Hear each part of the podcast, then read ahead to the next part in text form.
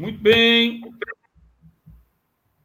Vou saudando a todos vocês de todo o Brasil que mais uma vez eh, se encontram conosco aqui para mais esse trabalho, né? É, essa é uma noite, mais uma noite de live da Febract, é, mais uma noite para a gente dividir o conhecimento, para a gente aprofundar esse conhecimento, para a gente é, conhecer mais e melhor.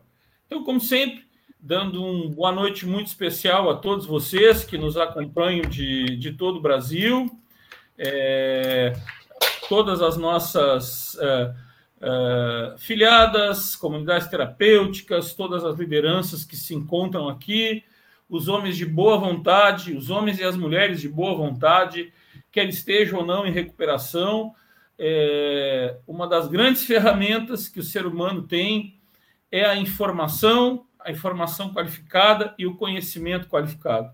Nesse sentido, a Febract, que esse ano completa 30 anos, vem trabalhando, se desafiando a estar presente perto uh, das suas filiadas e perto uh, de todos aqueles que se identificam com sua proposta por meio das plataformas digitais. E essa noite não é diferente. Essa é mais uma noite para a gente conversar, debater, trocar ideia.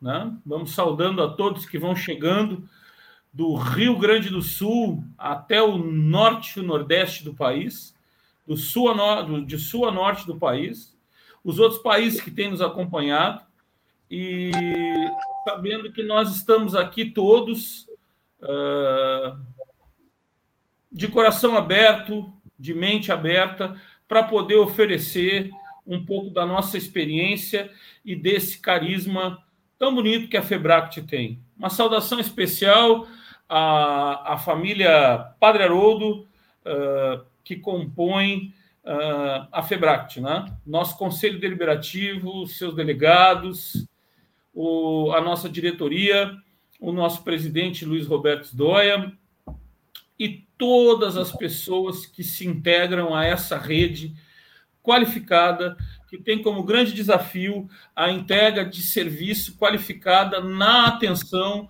ao dependente químico. Muito obrigado por vocês, todos que vão chegando. É, Quinta-feira, hoje, é, 11, de, 11 de junho, e tu vê que o isolamento social deixa a gente meio perdido, né? Eu tive quase um, um quase tergiversei aqui, pensando no dia. Quinta-feira, 11 de junho de 2020. Estamos em casa do Rio Grande do Sul e de duas outras cidades do estado de São Paulo.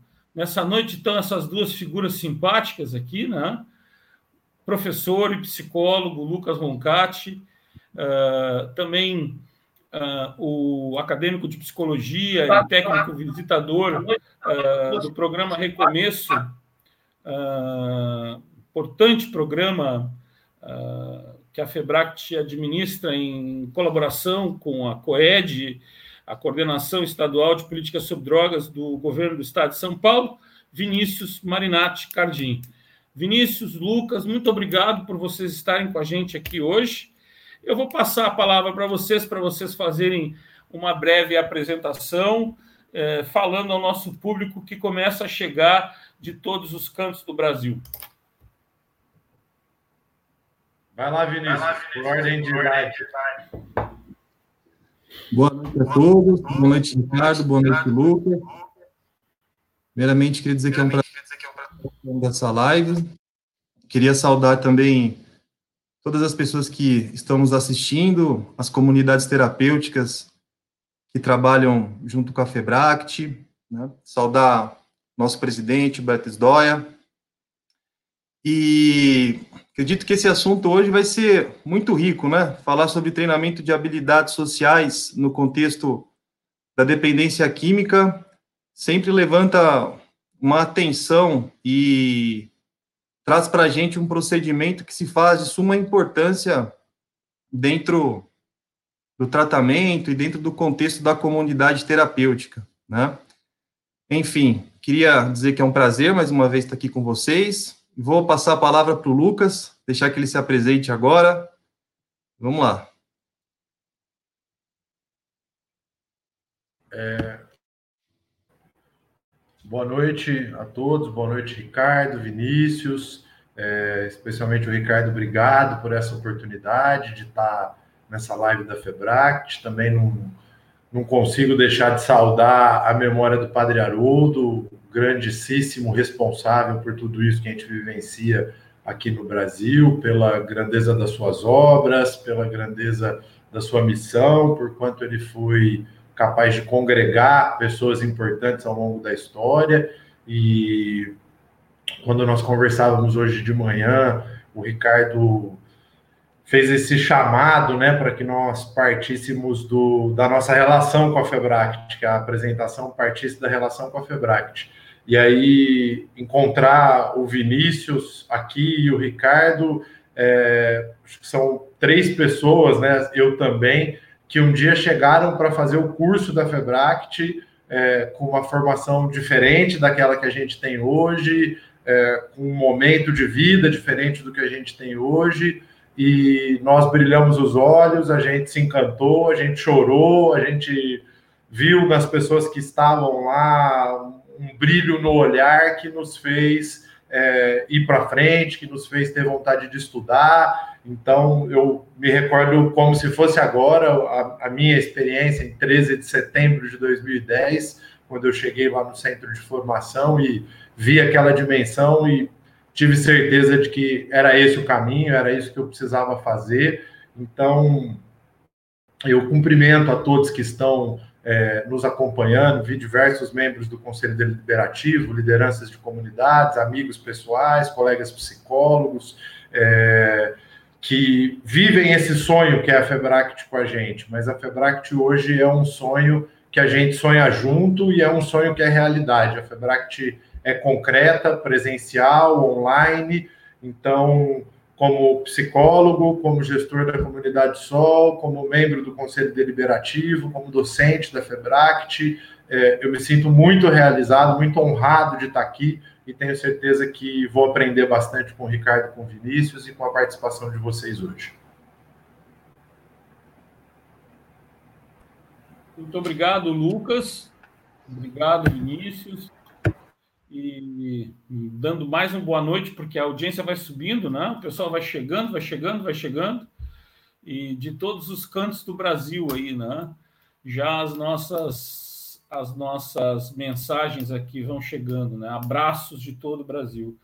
Interessante a sua colocação, Lucas, quando você traz a, a Febract como uma experiência na vida das pessoas, né?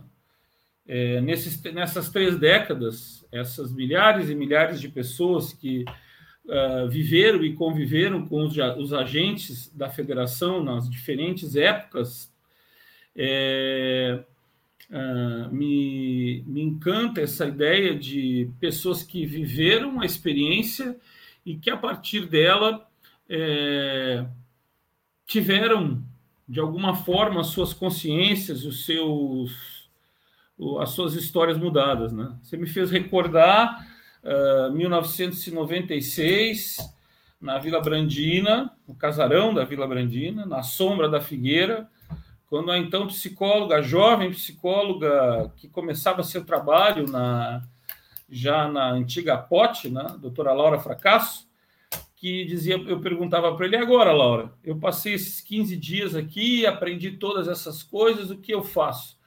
E a Laura disse para mim de uma forma muito sistemática, né?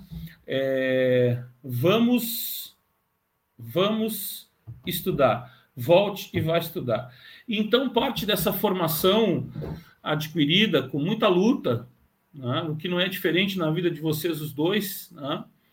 porque o saber é algo que se conquista uh, num país como o nosso, de tantas desigualdades e de tantas diferenças sociais, a luta pela conquista ou o advento da chegada a uma universidade uh, é uma conquista árdua num país de tantas desigualdades sociais e com um número imenso de jovens e crianças que evadem da escola já nos primeiros anos uh, de estudo, que dirá chegar à graduação e à pós-graduação.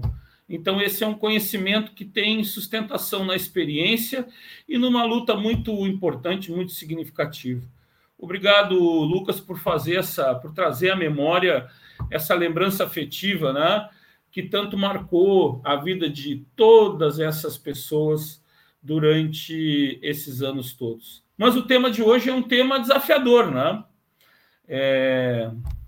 Eu fiquei pensando hoje, do ponto de vista uh, filosófico e do ponto de vista uh, teórico também, né? Uh, se o papel do, do tratamento, do, do programa, do bom programa de recuperação, é, não seria esse, né? Desenvolver no indivíduo novos saberes e novas competências para que ele possa, então, enfrentar a vida, uh, resgatar ou conquistar a autonomia outrora uh, uh, né? Que lhe foi suprimida, foi retirada pela, pela experiência com a cultura de uso de drogas. Então, nesse sentido, o tema de hoje é o treinamento às habilidades sociais no contexto da prevenção à recaída. Treinamento de habilidades sociais, que pressupõe também o treinamento de habilidades de enfrentamento. Uh, Lucas, é, Vinícius, vamos começar falando exatamente sobre isso. O, o, o, o, não será o grande objetivo de um programa que, qualificado de acolhimento ao dependente químico é, trabalhar questões importantes ah, no sentido de desenvolver competências sociais e habilidades de enfrentamento para que esse indivíduo possa enfrentar a vida com as suas demandas, com as suas diversas tensões, com as suas diversas uh, forças. Quem quer falar? Vou, vou, vou começar essa para gente, a gente ir invertendo aí uma, uma cada um.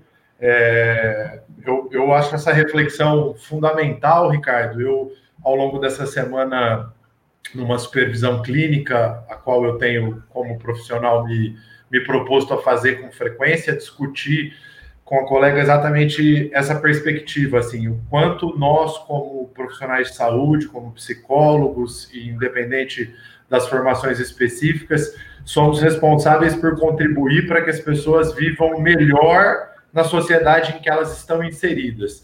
E dentro da comunidade terapêutica, que é um cenário que eu estou inserido hoje, um objeto de trabalho, é, eu falava ontem com dois técnicos do, do governo aqui durante uma reunião, é, que essa, essa é, esse é o principal objetivo da comunidade terapêutica. A gente tem uma comunidade terapêutica, obviamente, pautada na questão da droga, da abstinência como meta, como um processo, mas que impreterivelmente cumpre com diversas funções sociais que outros serviços vão chamar de garantias, garantia, promoção, é, é, inserção de direitos nas, vida, nas vidas das pessoas e que a gente pode pensar na perspectiva das habilidades sociais como uma condição sine qua non, como um caminho inevitável para que aconteça a reinserção social, para que aconteça um programa de recuperação, seja ele baseado em para abstinência ou não, é, mas com a obrigação, com o, o, o, elemento mais importante sendo quanto a gente contribui para o indivíduo viver melhor na sociedade que ele vive. E essa é a epistemologia das habilidades sociais na minha opinião, pedindo aí para o Vinícius complementar e trazer as ideias dele.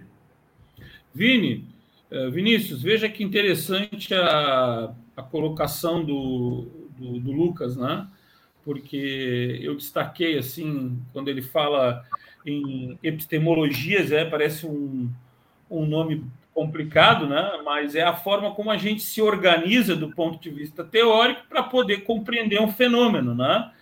porque nós trazemos aqui a nossa experiência de vida. Mas nós, a FEBRAC, ao longo da história, ela, ela, ela agregou a experiência e a ciência, né? Como um pilar, né? E o outro pilar, a fé, o amor e a esperança.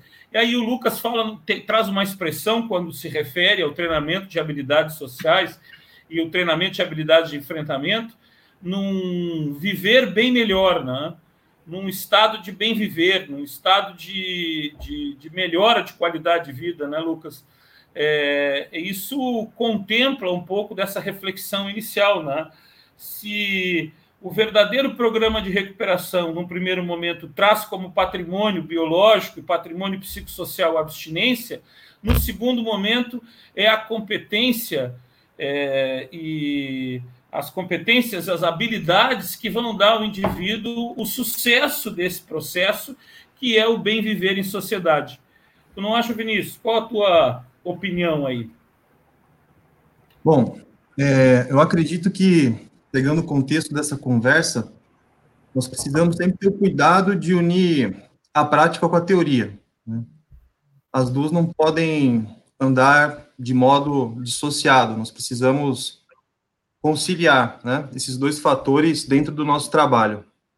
Então, falando no contexto de comunidade terapêutica, eu acredito que muitos trazem a experiência né, particular, e isso não tem problema nenhum, assim como eu, acredito que muitos é, se sentiram motivados a estar nessa área e trabalhar junto né, com a dependência química por conta de, de uma particularidade, uma singularidade que foi o grande motivador para isso. Né?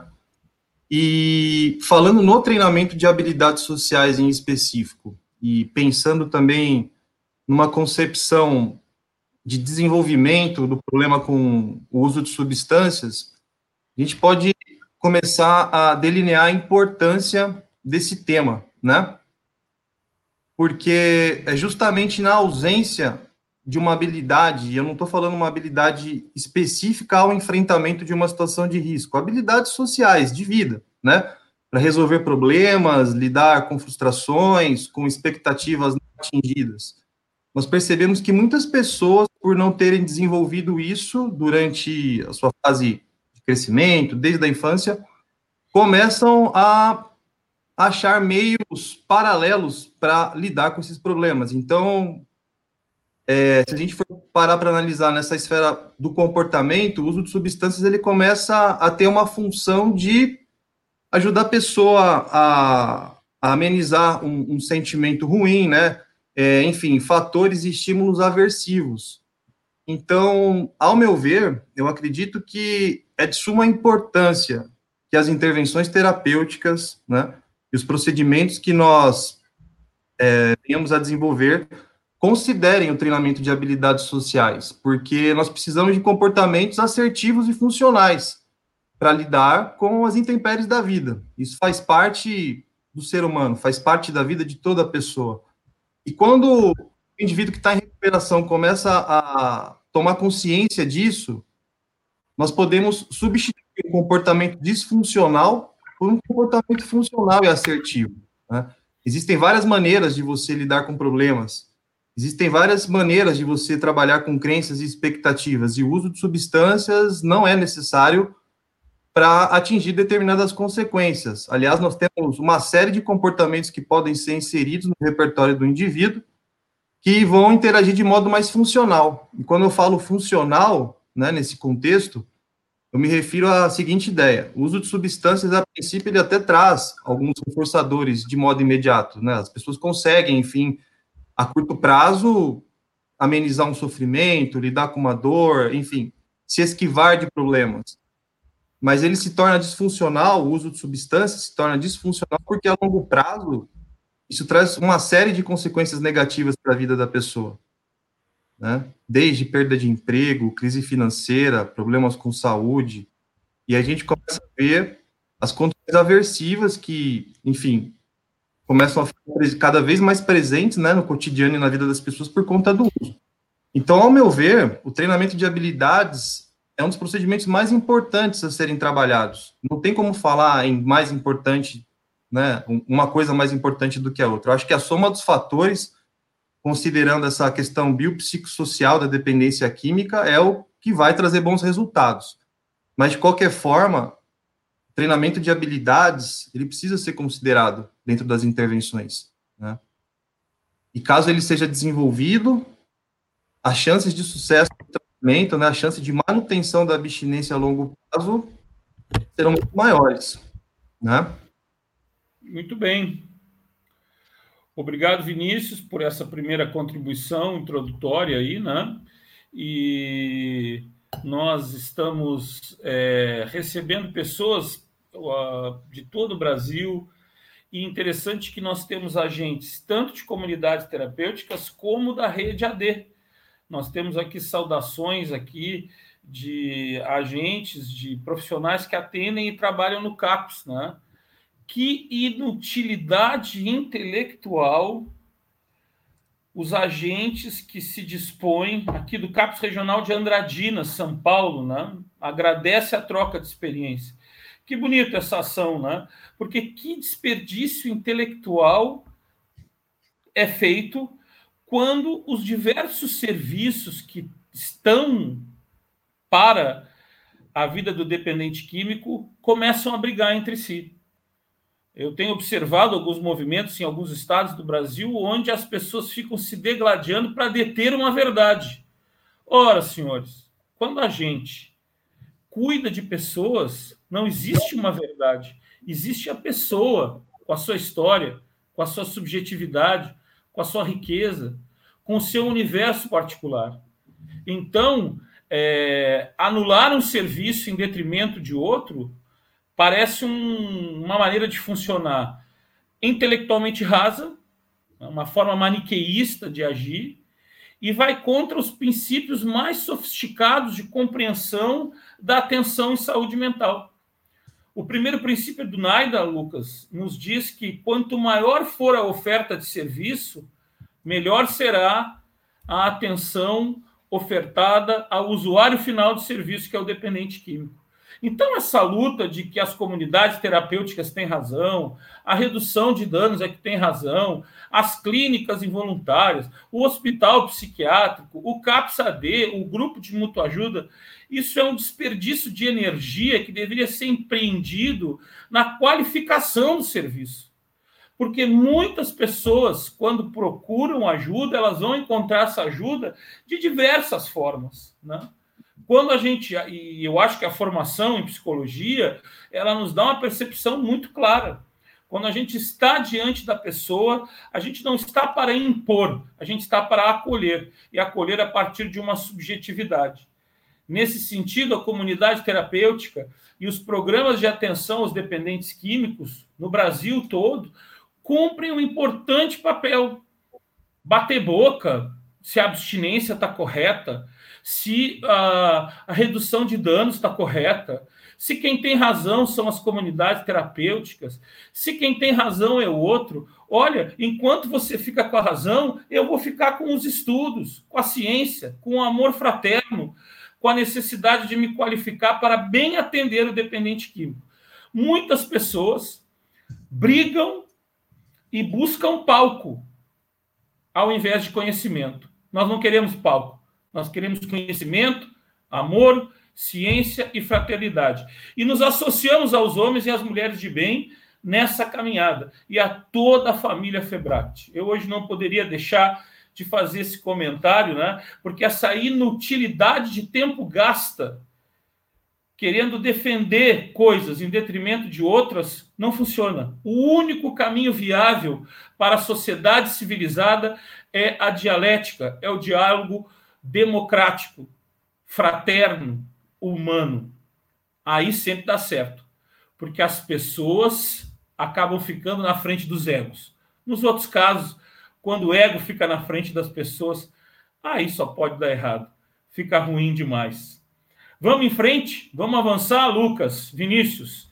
Vamos falar sobre um importante evento que se deu essa semana, que tem relação com ah, com essa com essa com essa live de hoje. Estamos falando sobre comunidade terapêutica, sobre programas de acolhimento e estamos falando com liberdade, com liberdade de pensamento. A ciência não pode ter muros. Né? A ciência precisa olhar. E não só a ciência, o ser humano. Há uma frase muito famosa, Vinícius, da Clarice Lispector, que diz: mente é casa que não tem paredes. Mas, não obstante, não raro nos acostumamos a viver no cômodo mais apertado e queremos colocar as pessoas todas lá nesse cômodo. O conhecimento bem articulado, bem oferecido, de maneira humana, ele produz, ele produz elevação. Né? Já a ignorância e o radicalismo nos levam para um ralo de, de, de problemas. Né? Então, certa manhã, a enfermeira do consultório do Dr. Bob telefonou e disse: Ele está aqui comigo. Meu marido e eu o recolhemos na estação de trem às quatro horas da madrugada. Por favor, venham e vejam o que podem fazer. Trouxemos Bob para casa, o colocamos na cama e logo depois fizemos uma descoberta alarmante. Ele havia programado uma cirurgia que somente ele poderia fazer. Seria para três dias depois. Ele simplesmente teria que fazer o trabalho sozinho. E aqui estava ele, tremendo como uma folha por conta do abuso do álcool. Poderíamos conseguir que ele ficasse sóbrio a tempo da cirurgia? Anne e eu rezávamos, tentando pôr o menino grande em forma. Bem cedo, na manhã da cirurgia, ele estava quase sóbrio. Na noite anterior, eu tinha dormido no quarto com ele. De minha cama, eu via que ele estava acordado, mas ainda tremendo, com sintomas da abstinência alcoólica. Nunca me esquecerei da maneira como ele me olhou quando disse: Bill, eu vou acabar com isso. Agora me arrepiei, né? Bill, eu vou acabar com isso. Pensei que ele estava se referindo à cirurgia. Não, ele disse: Quero dizer essa coisa sobre a qual temos conversado. Era 10 de junho de 1935. Até a sua morte, 15 anos mais tarde, o Dr. Bob nunca mais tomou uma gota de álcool. Essa data, de 10 de junho de 1935, é considerada a última vez que o Dr. Bob bebeu a data de fundação desse que hoje é reconhecido pela Universidade de Harvard como o mais importante e mais significativo programa que acolheu alcoolistas ao longo da história, a data de fundação de Alcoólicos Anônimos. Lucas, é, Vinícius, é, falar de competência social e habilidade social sem poder comemorar os 85 anos de AA, é, é, sem nos congratular com toda essa irmandade internacional seria uma iatrogenia. Então eu passo a palavra para vocês, para vocês também discorrer sobre essa história emocionante, né, que deu origem a todos os principais programas de atenção ao dependente químico no mundo, né?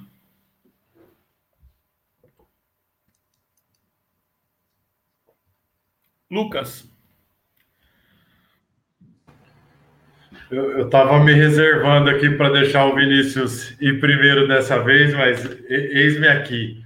É, eu também me emocionei, Ricardo, muito com a sua, com a sua leitura. É mais um privilégio para nós, né? Poder, nessa data, estar tá aqui reunido. Eu, hoje, pelo computador, tenho conseguido ler uma série de comentários que as pessoas estão fazendo. Vou saudar os que eu pude acompanhar aí, a Shell, a Kátia, a Marinês, a Priscila, a Edna, uma turma do bem que está com a gente aí no dia a dia.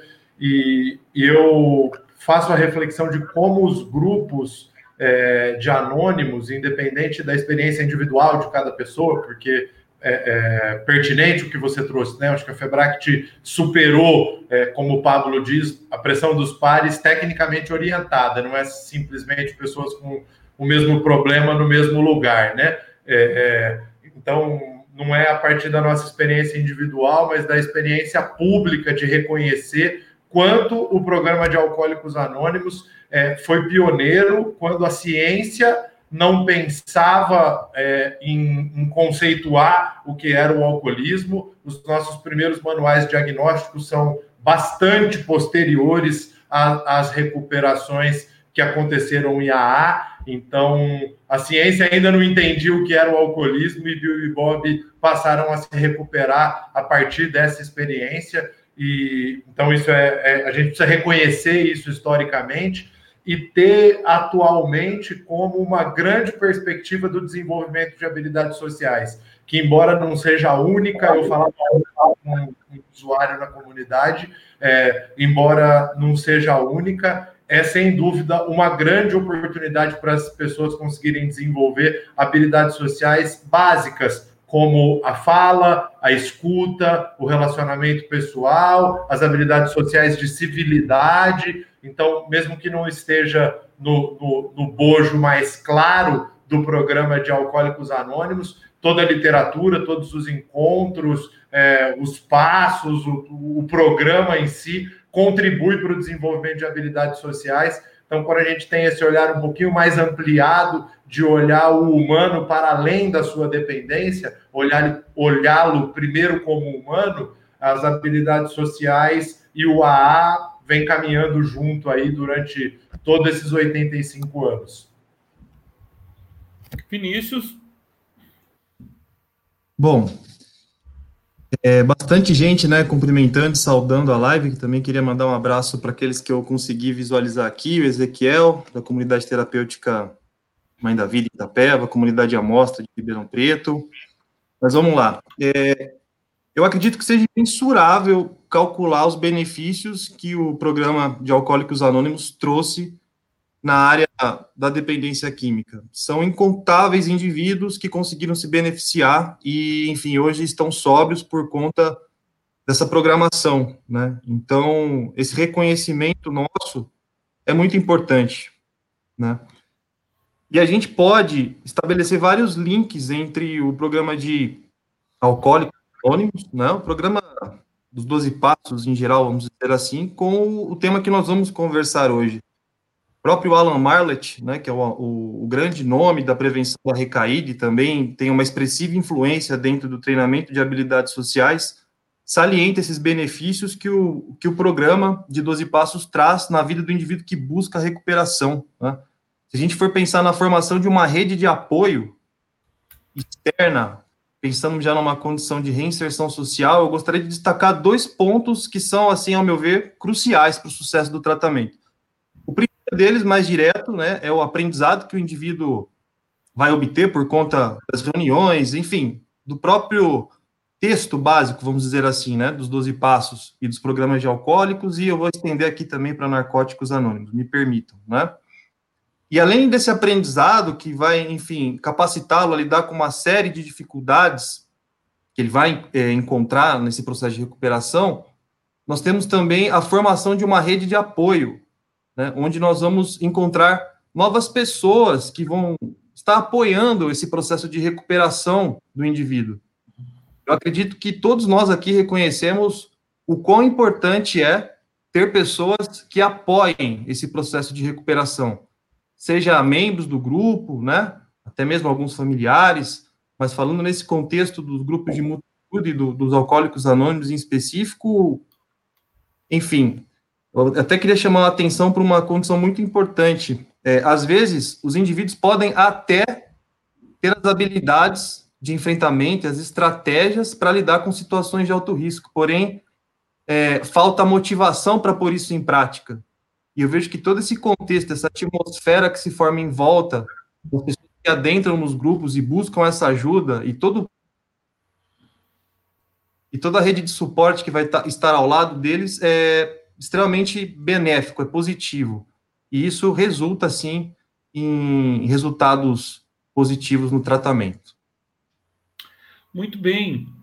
Então, aí a nossa referência tão especial essa noite ao AA, com todo carinho, né? depois de Maxwell Jones ter, durante a reforma psiquiátrica, em 1950, ter criado a primeira comunidade terapêutica que ambientou pacientes psiquiátricos foi um dissidente de AA que transpôs o método de Jones para uh, a comunidade terapêutica para alcoolistas, né?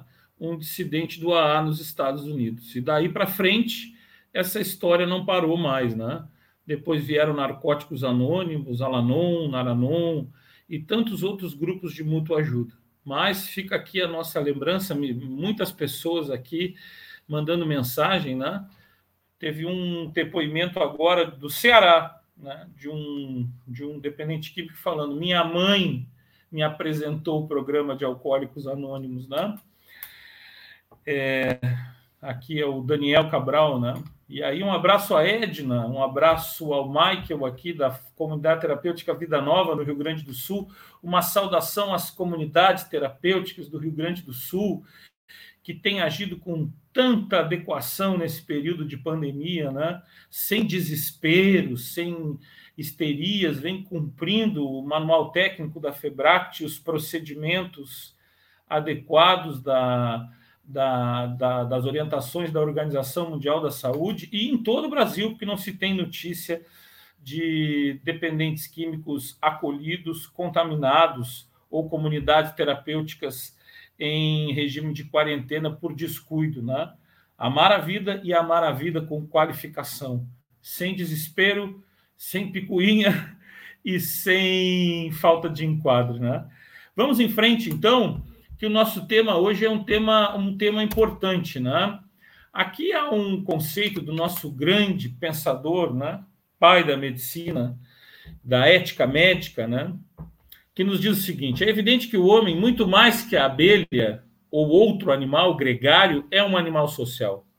O homem é o único entre os animais que tem o dom da fala na verdade, a simples voz pode indicar a dor e o prazer, e os outros animais a possuem, mas a fala tem a, finalidade de indicar o conveniente e o nocivo, e, portanto, também o justo e o injusto. Aristóteles, filósofo grego, pós-socrático, nos falando aqui hum, muito adequadamente na abertura desse debate eu deixo a palavra em aberta para os nossos convidados. Lu. Só vez agora, Vinícius, de falar primeiro. Fala primeiro, Vinícius. Interessante, né? Nós, por meio desse giro, né, em torno do tema central, percebemos que essa condição do indivíduo necessitar de uma de dispor né, de um repertório de comportamentos assertivos é fundamental. Nós somos é, uma espécie gregária, nós precisamos do relacionamento, precisamos interagir com os outros.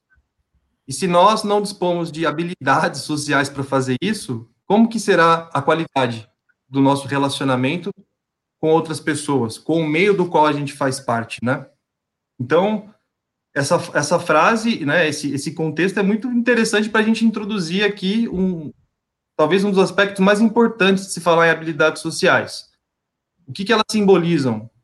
Elas simbolizam o elo, né, que liga o indivíduo com o meio ambiente do qual ele faz parte. E quanto mais robusto, quanto mais qualidade, quanto mais variedade esse elo dispor, melhores serão os relacionamentos e assim também a, a, relação que ele vai estabelecer com o meio e com as demais pessoas que fazem parte desse meio. Então, vou estender agora para o Lucas, mas acho que esse é um ponto bem importante para a gente começar a embasar o, o tema né, das habilidades sociais. Elas formam um elo que liga o indivíduo com o meio do qual ele faz parte. Eu gosto Gosto muito dessa, dessa reflexão. Eu me deparei com esse, me deparei com esse, com essa, com esse pensamento lendo a apresentação de uma colega do GREA da USP é, falando sobre habilidades sociais. Escrevi para ela pedindo a gentileza de, de me utilizar daquele slide. É, Daniele Ruiz, o nome dela, e porque para mim foi muito via a Andréa Galvão também, uma grande profissional de São Paulo, com a qual eu tenho me relacionado e respeito bastante. É, e esse slide provocou em mim um, um, um, um fomentar de como as, como as habilidades sociais aconteceram ao longo da história. A gente não vai conseguir nessa live é, adentrar esse tema, eu, eu li algumas perguntas que os colegas fizeram, tipo, ah, vocês vão falar na prática, como que dá para fazer na prática, como que a gente treina empatia, quais as principais habilidades sociais. No curso de prevenção à recaída online, na aula de habilidades sociais, nós falamos de todos esses temas detalhadamente. E hoje a gente vai tentar passar por alguns de, de maneira prática para contemplar as dúvidas e as interações de vocês. Mas essa reflexão de que é a partir da fala que a gente inicia os relacionamentos, coloca as habilidades sociais numa condição humana que acompanhou toda a existência, todo o desenvolvimento da humanidade. Então, desde os pensamentos filosóficos da antiguidade, passando por autores mais recentes, aí a partir de Piaget até a explosão da década de 50, que a gente tem desse tema de habilidades sociais relacionados a comportamentos aceitáveis e não aceitáveis, é, nós enxergamos nas habilidades sociais, toda a teoria identifica as habilidades sociais como uma condição humana. E eu faço muito essa provocação, esse é o meu objeto de trabalho nesse momento, para que a gente consiga olhar os indivíduos para além da sua doença. E, e, a gente enxerga nas habilidades sociais uma oportunidade muito rica de tratar o humano como humano e não como doente. Muito bem, muito boa reflexão a partir da filosofia grega, né, para essa noite nos motivando a essa compreensão, né? É, nesse sentido, a gente vai fazer uma introdução a partir da compreensão do teórico que vocês já enxergam aí na tela de vocês, sobre seguindo nessa, nessa concepção aristotélica e dando sequência na medida em que a gente compreende. E aí tem um fenômeno importante, Lucas e Vinícius. Nós somos seres em sociedade. Né? Somos seres gregários, né? falava do valor da comunicação, né? Mas a, a, a dependência química ela produz um, um processo falimentar de comprometimento da capacidade ad, adaptativa do indivíduo com o meio que ele está inserido, né, Vinícius? Com então, certeza. Lucas, essa, essa, essa interrupção, né, porque se a gente pensa numa criança, a criança ela nasce e vai sendo treinada. Agora há pouco o Lucas citou Piaget, que é um teórico que eu tenho enorme admiração, e a teoria interacionista, né, em que o desenvolvimento se dá numa permanente construção do indivíduo com o meio. Me parece que quando entra por uma porta a droga, todas as habilidades sociais saem por outra, porque a gente vai se empobrecendo de tal maneira, Lucas, a ponto de ficar inapetente, que é uma expressão que se usa para perca de apetite, mas inapetente para a vida, a partir da perda dessas possibilidades. Nesse sentido, o slide nos diz: muitos problemas podem ser definidos em termos de déficit em habilidades sociais. Vejam que eu estou falando, tentando compreender a dependência química como um fenômeno que tira do indivíduo todas as ferramentas que ele tem para viver em sociedade, né?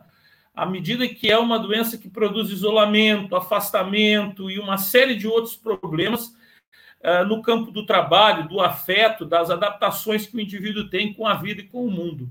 Na verdade, existirão poucos transtornos psicológicos nos quais não estejam implicados, em maior ou menor grau, o ambiente social que rodeia o indivíduo. Olha que rico isso! O que é especialmente interessante de saber é que esses comportamentos podem ser modificados, né? E o treinamento de habilidades sociais se apresenta como um procedimento eficaz para estes fins. Lucas, agora, comenta para nós Ricardo, eu concordo com você, tô, tô, tô, te ouvindo, assim, até de certa forma me emocionando de quão rico é esse tema e de quanto a gente tem que estudar isso cada vez mais e como eu, cada vez que leio, cada vez que discuto, vou ampliando a maneira como eu penso. Então, essa definição que a gente estava em vista aí no que Caballo traz em 2003, é, de que as habilidades sociais vão se relacionar com diversos transtornos, incluindo a dependência, que se alinha muito com o que você dizia e reforçava anteriormente, né, que de fato as pessoas que desenvolvem um comprometimento é, mais severo com o uso de drogas, elas têm as suas habilidades sociais significativamente prejudicadas pela diminuição do repertório, pelas relações exclusivamente voltadas pelo consumo e outros critérios diagnósticos que, que evidenciam essa, essa fala que você trouxe, é, mas também tem um, uma continuidade da esperança que é enxergar no segundo parágrafo um comportamento que pode ser modificado.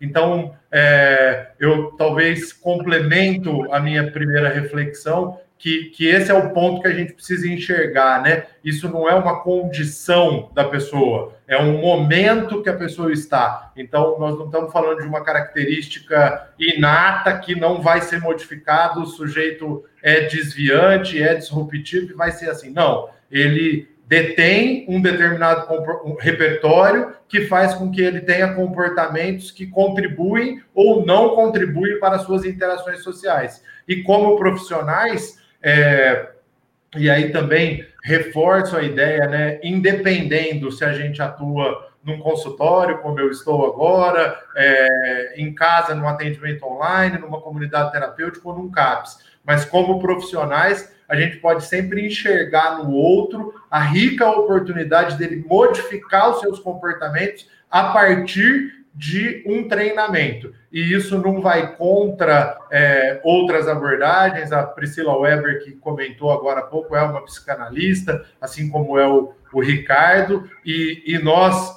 cognitivistas, estamos no mesmo, no mesmo olhar diante disso. O que a gente quer é propiciar condições para que a pessoa melhore. E aí há uma evidência de que, com treinamento, esses comportamentos podem ser modificados. Vinícius,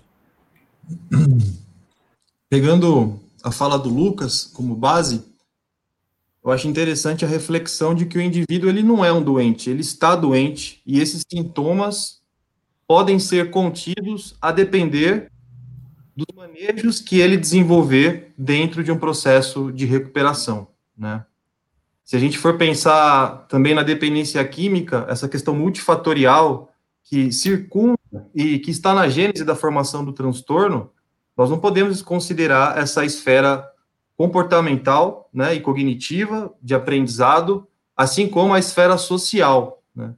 Então, ao meu ver, isso torna o tratamento algo mais acessível, no sentido de tornar concretas possibilidades de que o indivíduo pode fazer alguma coisa e não se vê apenas como vítima de, de uma doença da qual ele tem pouco controle e governabilidade, muito pelo contrário.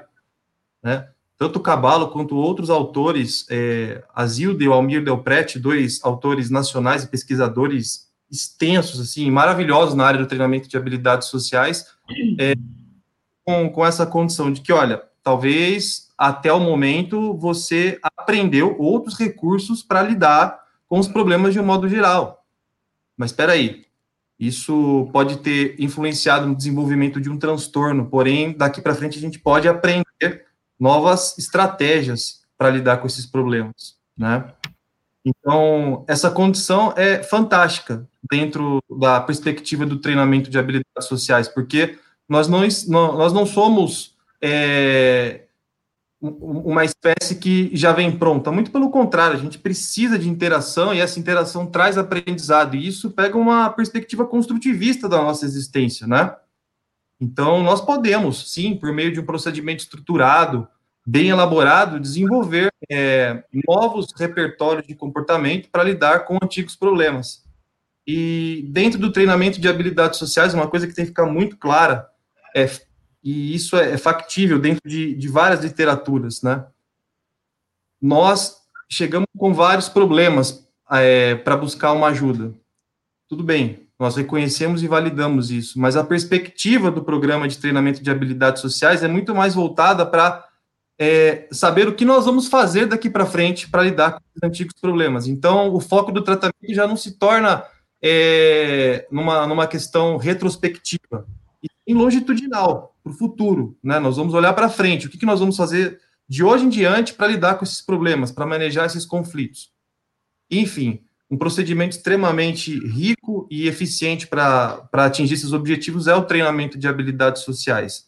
Nada mais é do que um procedimento estruturado, por meio da repetição, por meio é, de uma simulação real do que você traz como dificuldade, ter a oportunidade para desenvolver novas técnicas, novas estratégias para enfrentar, enfrentar os seus problemas, né? Uma coisa também muito importante de dizer aqui é que nenhum, é, nenhuma modificação no repertório de comportamento surge do dia para a noite, não é num passe de mágica. Muito pelo contrário, treinamento.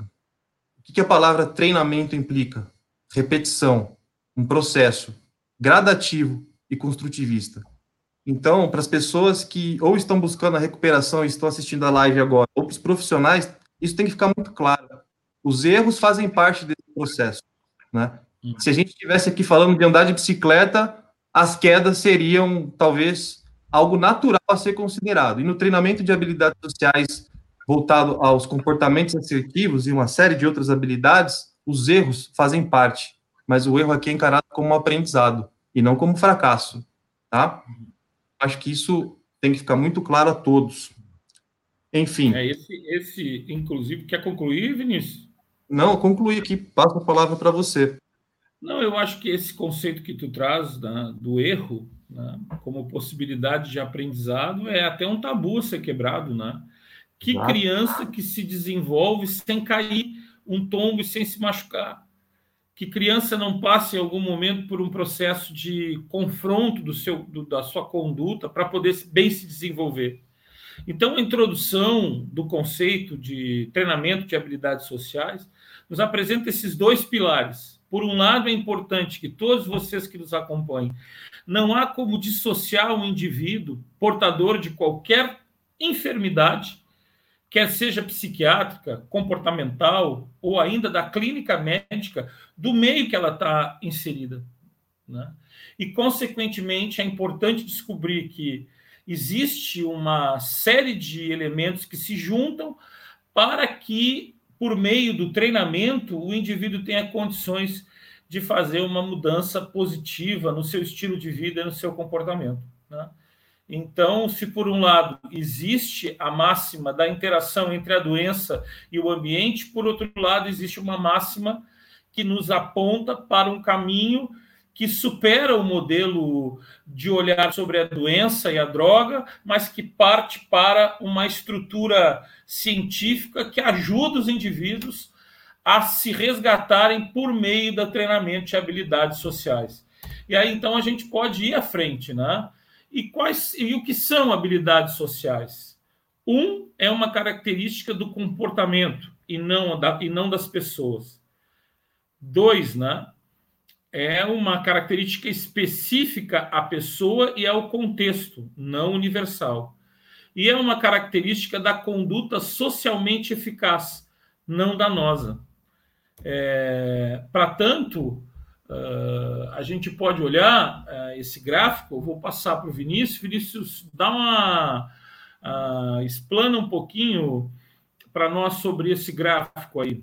Um abraço, Célia, Aerolênis de Brasília.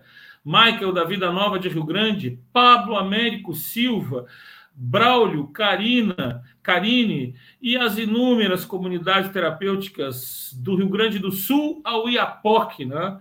Ceará, Fortaleza, Amapá, Roraima, Amazonas, Rio Grande do Norte, Acre, a Associação Goiana de Comunidades Terapêuticas, a Shell e o Sones, o Mato Grosso do Sul, muito obrigado por, por essa maciça uh, presença de todos vocês aqui.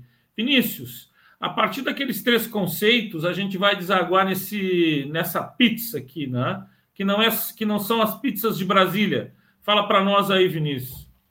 Legal. Olha que interessante, Ricardo e Lucas. É, esse slide ele nos, ele nos mostra que as habilidades sociais comportamentos são frutos, são produto do meio do qual o indivíduo faz parte. Aí nós apresentamos alguns fatores, como idade, o sexo, a classe social, a educação e as culturas como um todo. Eu vou ampliar um pouco essa explicação e depois eu vou afunilar para o nosso contexto de comunidade terapêutica e recuperação. Mas pensem comigo nas questões culturais, né? Vamos falar aqui de um tema que vai ficar bem claro para todos. É, religião, por exemplo. Se nós estivermos na Ásia, de repente por conta da cultura, as pessoas vão ter uma predileção maior por determinada opção, né, por determinada religião. No caso, a gente vê o budismo como sendo a religião de maior prevalência entre as pessoas que moram nesse continente. E se nós pegarmos, de repente, o Oriente Médio, nós vamos ver outras religiões, o islamismo, né, o hinduísmo, algumas vertentes também do budismo, caindo aqui para o nosso continente, para o nosso país, nós vemos o cristianismo é, em maior prevalência, por conta de nós termos sido colonizados por países europeus que já tinham o cristianismo como uma religião. E nós crescemos e aderimos isso é, como uma verdade, como conceito de que verdade, isso deve ser seguido, né? Nós somos influenciados pelo meio. Se a gente for falar de futebol, aqui em São Paulo, nós temos alguns times que as pessoas é, acabam torcendo em maior prevalência. Se for aí no Rio Grande do Sul com o Ricardo, serão outros times. Outros o único, o Internacional, o Colorado. Tem o Grêmio, não queria te falar nada, mas. ganhar os gremistas agora aqui, né? Eu sou palmeirense, graças a Deus. O Lucas é São Paulino. Força para ele. Eu, eu, queria propor para vocês é, praticarem a habilidade social de não provocar guerra na, nas lives da Febract, por favor. Proibido Legal. falar de futebol e política, hein? Vamos em frente. Fechou. Já falamos até de religião. Vamos, vamos, vamos virar a página, então. Toca em frente. É, vamos lá. Vamos pensar agora, então, no indivíduo que está inserido na cena de uso, né? Vou falar aqui um lugar bem conhecido e popular. Vamos pensar na Cracolândia. Qual comportamento é reforçado dentro desse ambiente, né? Quais habilidades esse indivíduo desenvolveu para, enfim, conseguir interagir, obtendo reforço, né? Obtendo é, as consequências desejáveis dentro do ambiente como a Cracolândia. E vamos pensar agora nesse indivíduo entrando numa comunidade terapêutica. A gente consegue imaginar o choque cultural que é né? Será que a gente consegue realmente é, vislumbrar e, e idealizar esse choque? Porque se a gente conseguir, nós vamos perder alguns estigmas nossos enquanto profissionais, como por exemplo, achar que esse indivíduo é mau caráter ou que ele não tem boa vontade para aderir ao tratamento, né? Eu comparo isso como ir morar em outro país. Imagina você indo morar na Ásia, com uma cultura totalmente diferente. Quantos comportamentos você precisaria desenvolver e rever dentro do seu repertório para se adaptar nesse novo ambiente? Quer dizer, uma pessoa que sai da cena de uso e entra dentro de uma comunidade terapêutica para buscar ajuda e recuperação, ela nada mais vai fazer do que desenvolver novos aprendizados para começar a se relacionar diferente com o meio do qual ela está inserida agora. Isso é um processo longitudinal. Isso é um processo gradativo. E nós, enquanto profissionais, precisamos ser facilitadores desse processo. Né? Nós precisamos entender que isso é difícil. É um processo muito delicado. E quanto mais nós nos capacitarmos dentro desses temas dos quais nós estamos discorrendo hoje, mais resultados positivos e benéficos nós vamos conseguir proporcionar na vida dessas pessoas que precisam de nós vieram buscar a nossa ajuda e não o nosso julgamento. Beleza? Muito bem. Lucas, Lucas eu, eu, comentar um pouco? Eu quero sim, Ricardo. É, obrigado, Vinícius. Você é muito eficiente ao falar sobre esse tema. Sempre, sempre me sinto contemplado. É, e, e, quando a gente parte dessa perspe perspectiva do repertório, é óbvio que a gente vai considerar aquilo que o indivíduo tem. Então, por exemplo, para um cara palmeirense como o Vinícius, a gente não vai falar de mundial, porque isso ativ ativaria mecanismos de defesa nele, né? Naturalmente, não é um, um bom caminho para a gente falar de habilidades sociais com ele. Mas eu, fazendo essa brincadeira, é, faço uma menção aqui para dois comentários que eu li da Jaziela que eu não conheço, e possivelmente da Rosângela Scursel, que comenta através do Caldec, lá no Rio Grande do Sul, do quanto é fundamental as habilidades sociais serem desenvolvidas nos profissionais. O Tiago, que está junto com os acolhidos lá da comunidade Sol assistindo essa live, também fez esse comentário, assim como um pessoal da Austrália fez um comentário muito semelhante. Então, acho que como teve esse, esse coletivo de ideias, eu acho importante falar é, sobre isso. Se a gente não consegue, como profissionais, como equipe, ter um bom repertório de habilidades sociais desenvolvida, a gente vai desenvolvido, né, o repertório desenvolvido, nós vamos ter muita dificuldade de estabelecer esse tipo de treinamento com os nossos acolhidos. Então, quando eu li a ementa, o Ricardo, quando me convidou para participar em uma aula do curso de prevenção à recaída, eu tive a oportunidade de ler a ementa e o Ricardo imprimiu muito claramente nas 10, 12 primeiras aulas do curso é, a, o quanto nós precisamos romper com uma questão da moralidade, de enxergar é, é, esse comportamento disruptivo como uma questão moral e enxergar como um objeto de trabalho. E aí, tanto para o acolhido como para o profissional, a gente pode é, ter a habilidade social como um objeto de trabalho diário. Eu vou fazer uma última menção que durante essa semana discuti com uma paciente, é, que é justamente o quanto é difícil a gente conseguir é, aplicar alguns conceitos para nós como profissionais. Então a gente fala de vantagens e desvantagens ao tomar uma decisão, seja ela relacionada ou não ao uso de drogas, é, mas quanto a gente faz vantagens e desvantagens na prática? Quantas vezes você, psicólogo, sentou e escreveu o exercício 3 das vantagens e desvantagens para tomar uma decisão sobre mudar de emprego, mudar de relacionamento, no que não é o meu caso, a Vanessa tá aí, minha esposa, não tenho intenção nenhuma de fazer isso, nem de mudar de relacionamento, nem de mudar de mãe, que também me assiste aqui, mas quantas vezes, como profissional, eu me coloquei à disposição de praticar essas habilidades sociais. Então, essa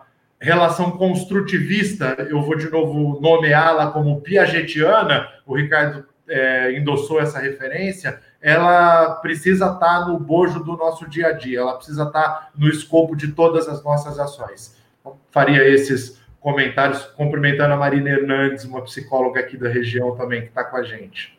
É, tem muita, muita gente nos acompanhando. Um abraço carinhoso a todas as comunidades terapêuticas paulistas e as comunidades terapêuticas cariocas, né? Muita gente aqui do, do, do do Rio de Janeiro, né?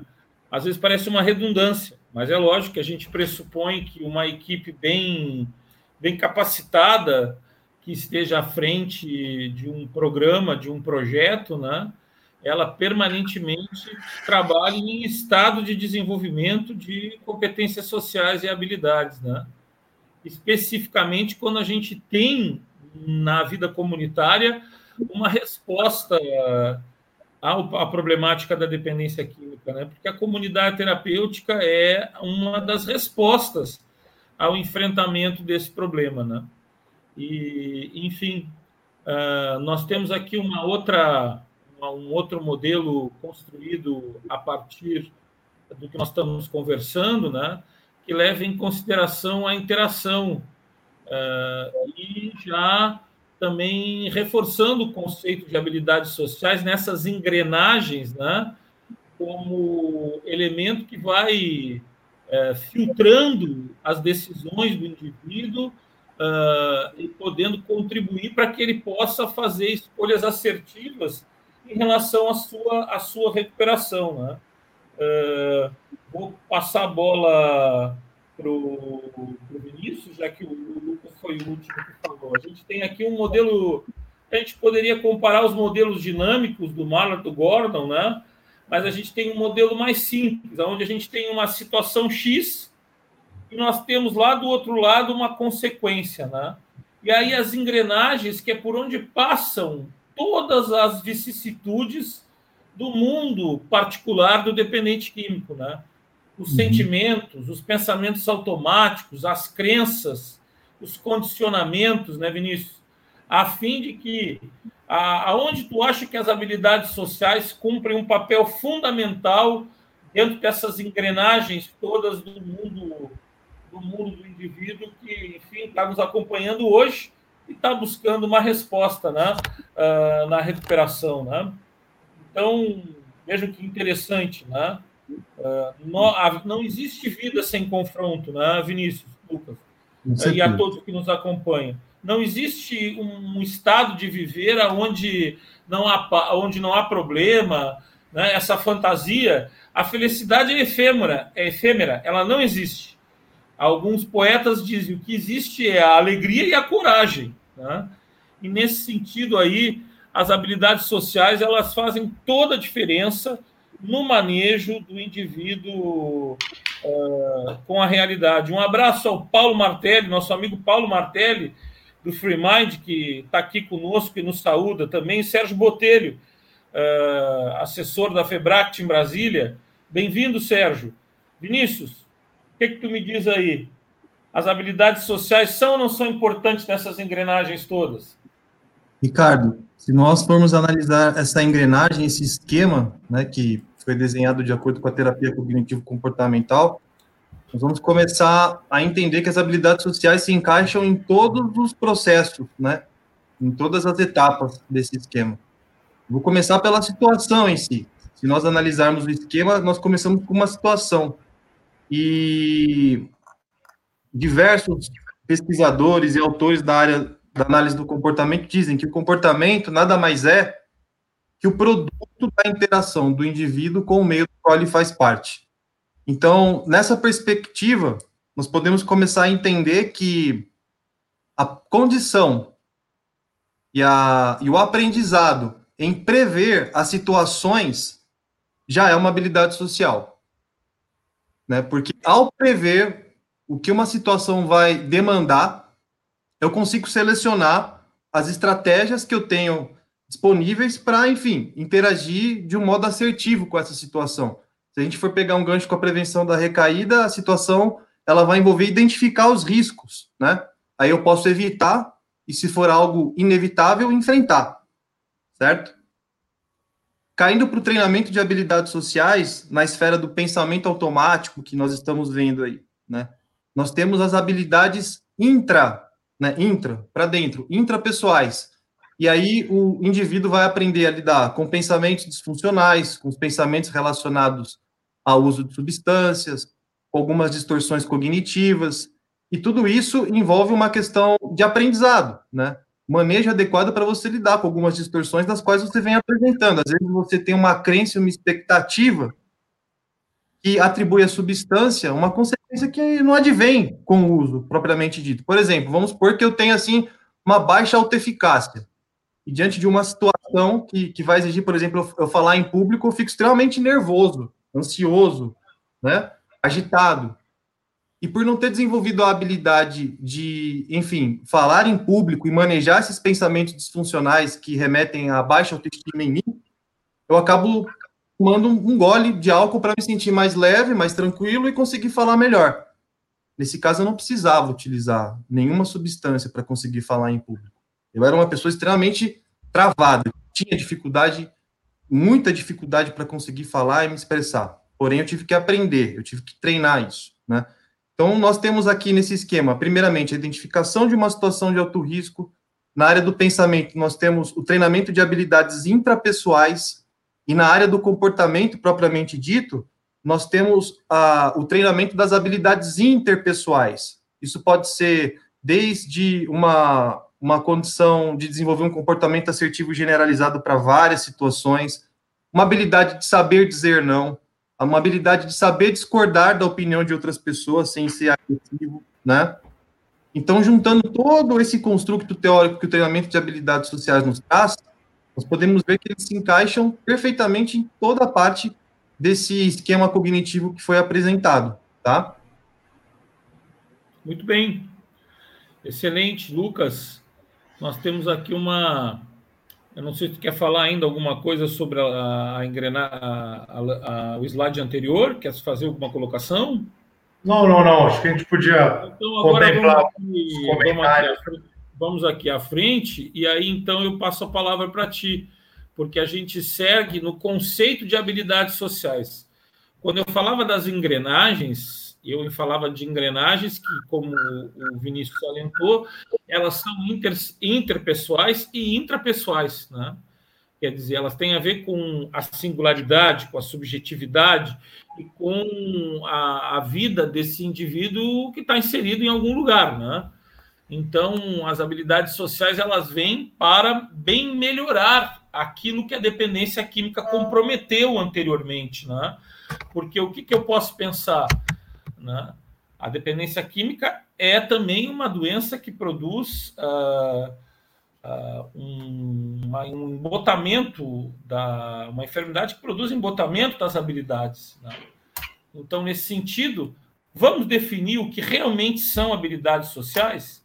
Devido à ausência de comportamentos socialmente hábeis, normalmente, os indivíduos consomem substâncias psicoativas em situações percebidas como conturbadas, por exemplo, beber na tentativa de reduzir a ansiedade e fumar como meio de acalmar os nervos. Abre aspas.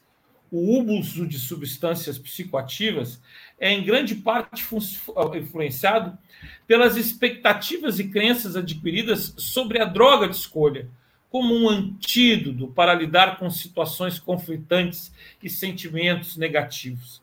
Veja que interessante o conceito que o Mar e o Gordon nos apresentam, né?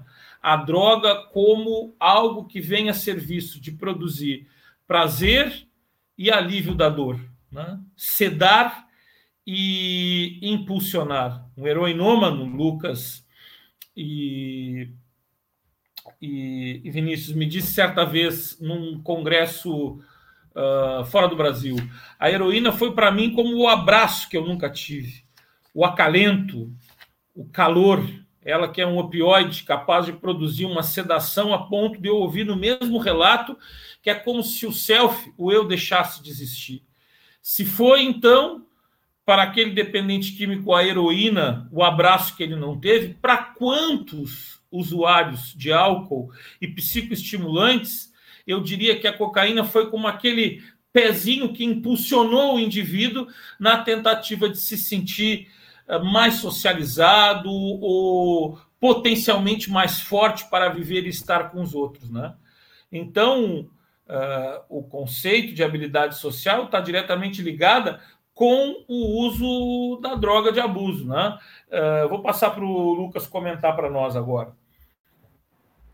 Muito legal, Ricardo. Eu, eu tinha anotado um comentário da Sandra Marques, eu não pude ver a foto, mas se eu não estou enganado, é uma colega que trabalha no Cratode e me senti até muito lisonjeado dela estar aqui comentando, participando, porque é uma grande profissional é, ela cita um artigo da Patrícia Ruiz falando sobre a atualização das entrevistas motivacionais. Embora eu não conheça o artigo, depois eu vou ler, é, mas faço uma reflexão muito nessa linha do que o Ricardo traz, é, de quanto é, também para quem está começando, para o indivíduo que nunca usou droga, esse relato é recorrente, é, o indivíduo não conseguia chegar em alguém que ele tivesse sexualmente interessado até que ele fez o primeiro consumo de álcool, que embora seja uma droga depressora do sistema nervoso central, provoca um efeito que faz com que ele fique mais desinibido e consiga é, chegar em alguém. Outro relato muito recorrente de alguém que nunca tinha se sentido parte de grupo nenhum, até que o indivíduo fuma um baseado, põe uma calça é, na minha época chamava calça big, eu tô velho. Põe uma calça grande, é, um skate e o cara passa a pertencer a determinado grupo. O cara usa uma cocaína e se sente estimulado de uma maneira para ir numa balada, para tocar, às vezes até para falar em público, como nunca tinha acontecido. Mas mais do que isso, eu também é, continuaria como isso influencia os processos de recidiva porque muitas vezes que os indivíduos voltam a usar droga, a gente, como equipe, em diferentes lugares, tá? Não estou falando da comunidade terapêutica, não. Eu estive muito inserido na rede é, pública de serviços de saúde aqui no estado de São Paulo. Falei com diversos profissionais e a gente não consegue enxergar essa recidiva, essa volta ao uso, a reinstalação de um sintoma, como um processo que resolveu, entre aspas, obviamente, é, uma crença distorcida que esse indivíduo tinha. Então, o indivíduo realmente acreditava que aquela inferioridade, aquela rejeição, aquela incapacidade de se inserir no mercado de trabalho seria solucionada, aquele sentimento negativo passaria se ele usasse novamente. Então ele volta a usar drogas não é porque ele é sem vergonha, não é porque ele não quer nada com nada, não é porque ele não aprendeu o programa, é porque ele não teve habilidade social suficiente para encontrar uma resposta de enfrentamento mais adequada que não fosse o uso. Agora, se a gente não consegue, de fato, acreditar nessa perspectiva teórica, a gente vai sempre, é, desculpa usar essa expressão, repelir os usuários, porque a gente não consegue olhar a crise como uma oportunidade do indivíduo mudar. A gente olha a crise, o sintoma, como um fracasso. E uma analogia que eu sempre faço seria igual polir alguém que espirrou por estar gripado. É, não faz sentido. A habilidade social é, em muitos indivíduos, uma deficiência que a gente precisa enxergar como uma chance rica de ensinar esse indivíduo a ser melhor. Vou trazer uma vivência. Cortou o áudio. Eu mutei meu microfone sem querer aqui, desculpa. Eu vou trazer uma vivência prática, porque acredito que essa é uma outra riqueza da FEBRACT. A gente está no campo teórico, mas a gente está atuando mas ao longo dessa semana vivenciamos na comunidade terapêutica uma situação em que o indivíduo, é, diante do grupo, é, que de maneira equilibrada fazia apontamentos sobre coisas que ele precisava mudar, sobre comportamentos que para o grupo não estavam funcionando, e esse indivíduo fica incapaz de ouvir crítica. Ele não tem a habilidade social de ouvir crítica. Entende tudo como um ataque pessoal, como uma grande perseguição, como uma teoria da conspiração, como se o mundo tivesse inventando um monte de situações para ocupar o lugar que ele ocupa no universo. É, e a gente precisa dar esse break de dizer não. É uma habilidade social que nós precisamos treinar como nós vamos fazer para treinar um indivíduo a ouvir crítica? Aí menciono ao Vinícius, respondendo a pergunta que o Luiz Fernando fez né, sobre a divisão dos estágios nas diferentes situações de abordagens. No curso a gente faz isso. Uh, no curso a gente fala, hoje com certeza não vamos conseguir com tanta clareza. Mas como a gente treina? A gente treina na prática, a gente treina fazendo. Vamos sentar aqui diante do grupo e conversar sobre é, as críticas, sobre os elogios. Vamos pegar um indivíduo que não sabe, tem muita dificuldade de falar em público e permitir que ele comece a transmitir recados para grupos pequenos, que ele se sinta mais confortável. Então a gente realmente precisa enxergar é, como uma perspectiva alcançável de mudança. Acho que essa era a minha ideia nesse momento. Muito bem, nós continuamos juntos, ao vivo, agora são 21 horas e 20 minutos. É, nós estamos discutindo nessa live da FEBRACT uh, o treinamento de habilidades sociais uh, na perspectiva da dependência química uh, e motivados porque na sexta-feira passada entrou no ar o nosso curso EAD de conceituação, manejo e prevenção da recaída, um curso de 30 horas com excelentes professores convidados, entre eles é, o doutor Maurício, o doutor, o doutor Marcelo Ribeiro, o doutor, a doutora Clarice Madruga e também aqui os nossos colegas Vinícius e Lucas.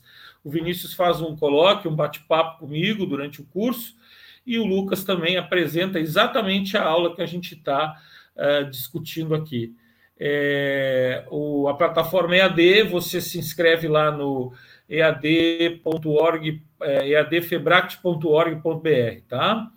Uh, no final nós vamos falar mais sobre isso. E o que são habilidades sociais é a pergunta que não cala essa noite, né? Então, Vinícius, tu que é o nosso cara dos esquemas, Comenta para nós um pouco aí esse esse essa esse quadrante que está é, com setas apontando para os hábitos ali, né? É, nos traz aí o teu entendimento desse dessa dinâmica. Legal. Eu vou utilizar também o que o Lucas trouxe, né? Vamos pensar naquele, naquele esquema cognitivo e nesse que está sendo apresentado agora. Né? Alguém que tem uma crença central de desvalia, não tem valor, por exemplo. Então a gente vê aqui uma crença, né, como um fator que influencia o hábito. O que, que uma crença de desvalia pode é, proporcionar como expectativa diante de uma situação onde o indivíduo vai ter que, enfim, falar com uma pessoa? Vamos, vamos supor que ele está assim flertando, um homem flertando com uma mulher, ele tem essa crença de desvalia, né? Então, ele já vai atribuir como expectativa ao uso de substâncias, por exemplo, ah, se eu usar, eu vou conseguir perder essa timidez, eu vou me sentir mais confiante, né? Então, a crença de desvalia proporciona essas expectativas diante de uma situação de alto risco, né? Que, no caso, é ele falar com uma mulher. Legal. É, se a gente for também parar para estudar um pouco do histórico familiar individual no, na formação dos hábitos e dos comportamentos, nós vamos entender a relevância disso. Primeira questão é por, as, por aspectos hereditários, genéticos.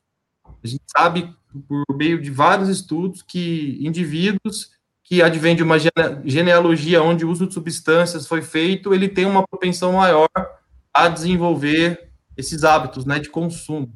E além dessa predisposição genética, ele também vai ter uma questão que o Bandura, na teoria do aprendizado social, mostra com clareza, né? Onde, por exemplo, uma criança que nasce vendo o pai consumindo álcool no final do expediente de trabalho, quando chega em casa, ela já vai desenvolver uma expectativa de que o álcool é uma coisa merecida para alguém que trabalhou o dia inteiro, é algo que ele vai relaxar, enfim, é algo que vai proporcionar um prazer. Então, essa história familiar e individual influencia tanto aspectos genéticos quanto do aprendizado por observação. E olha que interessante, o Donovan e o Marlett, na segunda, na segunda edição do livro Avaliação dos Comportamentos Dependentes, trazem uma informação muito rica para a gente. Eles fizeram uma pesquisa com crianças de seis anos que nunca tinham consumido quaisquer substâncias. E essas crianças, já desde cedo, já tinham desenvolvido expectativas otimistas e prazerosas em relação ao consumo de substâncias, né? Então, olha que interessante, mesmo antes da, do indivíduo consumir determinada droga, ele já tem uma expectativa de que aquilo pode trazer algum benefício para ele, né?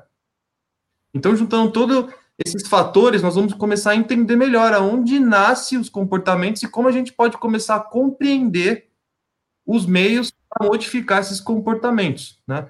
Crenças, expectativas, o ambiente, a situação, o contexto do qual esse indivíduo está inserido, o histórico familiar, né?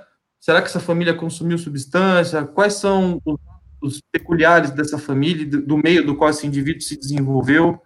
Quais são os históricos de aprendizados anteriores que justificam, né, que são a causa do que nós estamos vendo hoje?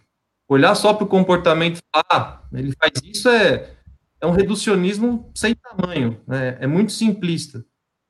Mas agora, se a gente começar a considerar um pouco desses fatores, você vai entender porque que o indivíduo desenvolveu um comportamento em detrimento de outro, né? E isso é de suma importância dentro do que a gente está falando, dentro do processo de recuperação e tratamento da dependência química. Muito bem, é, vocês vejam a riqueza e a, e a importância que tem é, que importância que tem o conhecimento qualificado, né? Durante muito tempo, a gente habitou um universo muito do palpite ou do que serviu para mim serve para ti, né? Eu ainda eu comentava essa semana com com a equipe da Pacto aqui de Porto Alegre sobre especificamente com alguns com um dos dirigentes que é, as comunidades terapêuticas com o advento do financiamento público e, e, todo o resto dos dispositivos de atenção dependente químicos que nós temos disponíveis hoje passaram por um processo de qualificação muito importante. E vão compreendendo e aí que está o grande desafio que nós vamos falar agora sobre treinamento de habilidade social, repertório comportamental e prevenção à recaída que esses conceitos não são meramente conceitos teóricos, eles são uh, modelos né, técnicos que se aplicam à vida das pessoas. Aqui, especificamente, aos comportamentos adictivos. Né? E, é, então não é um conceito distante da realidade, de um entendimento racional, que se o indivíduo, o indivíduo recai por causa disso, recai por causa daquilo, porque esqueceu disso, esqueceu daquilo. Não. As intervenções aqui apresentadas, elas são frutos de anos e anos de ensaios clínicos, de pesquisa e de experiência. Então nós vamos compreender também a prevenção à recaída, não como um conselho de alguém que diz não vai aqui, não faça aquilo, não faça aquilo. Não, como uma metodologia, como um modelo de intervenção para ajudar o indivíduo na sua proposta de mudança de vida, de mudança de estilo de vida. Né? Então, é, nesse sentido, é, muito importante que a gente possa se fazer valer é, desses saberes. Né? E aí eu dizia essa semana que eu vou observando que muitas e muitos agentes e muitos, muitos profissionais uh, estão uh, se, se treinando estão buscando saberes e estão compreendendo que, no que diz respeito ao acolhimento, ao tratamento, à recuperação de pessoas enfermas, a gente não pode trabalhar com ensaio e erro. A gente precisa trabalhar com intervenções que a gente uh, esteja seguro de que elas têm uma base de evidências. Né? Nesse sentido, então, o, o treinamento de habilidades sociais e de enfrentamento e, e, são fundamentais na prevenção da recaída. Né? Eu, eu não sei, quem falou por último foi o Lucas, né? Não, foi o Lucas, né? Foi o Vinícius Lucas. Uh, uh, fala um pouquinho para nós aí sobre essa dinâmica entre re, o repertório comportamental, a recaída e o treinamento de habilidades. Né? Acho fundamental dentro dessa conceituação. Só antes de falar da, da, da TCC aqui, eu vou falar, vou, vou me arriscar na psicanálise. Isso foi um ato falho. Você dizer que era o Vinícius que tinha falado, eu que tinha falado, quando na verdade foi o último. O anterior foi só um lapso de linguagem, porque como a gente estava falando do Maurício Manieri, músico, antes da live, a hora que você foi falar do doutor Marcelo, você Falei, usou Maurício. Maurício. Mas aí é só lapso de linguagem. Esse não foi um ato falho, não. Só escapou Lucas, na ponta da. Você definitivamente, como terapeuta comportamental, faz excelentes intervenções psicanalíticas, tá? Fechado, fechado. Vamos é... em frente. Vamos em frente, eu... que essa valeu ouro. Vamos lá. Valeu. Eu gosto, e é uma honra, né, poder falar do Dr. Marcelo Ribeiro, doutora Clarice Madruga, pessoas tão, tão, tão competentes, pesquisadores tem, tão. Tem um outro doutor aí, né, Lucas, que está nos bastidores, né, que a gente enxerga a testa daqui, que é o doutor Pablo Kurlander, né? Não é, é todo dia é. que consegue trabalhar num curso e a nossa referência bibliográfica está junto com a gente, né? Pensa no nosso privilégio, que ele está de assessor. O doutor que a gente usa a literatura, a referência bibliográfica, ele nos assessora na live. A gente é ele realmente. está trabalhando na consola. Essa é uma é. expressão pressuposto, né, Pablo? É uma, é uma expressão espanhola para gerador de caracteres. Vá em frente, Lucas. Então, é, comportamento, prevenção, a recaída e treinamento de habilidades sociais. Quando, quando eu enxergo, eu usei esse slide, como você mesmo disse, na aula, é, que está no curso de prevenção à recaída. Quando eu enxergo esse, esse esqueminha, treinamento de habilidades sociais, repertório, prevenção à recaída, a primeira coisa que me vem à mente é quanto isso pode ser útil para diferentes transtornos. É, a gente ainda pode nem falar do uso de droga. Quando a gente compreende a recaída. Quando a gente compreende a dependência, né, o DSM-5 propõe lá o transtorno por uso de substâncias é, como um conjunto, uma síndrome, porque tem um conjunto de sintomas.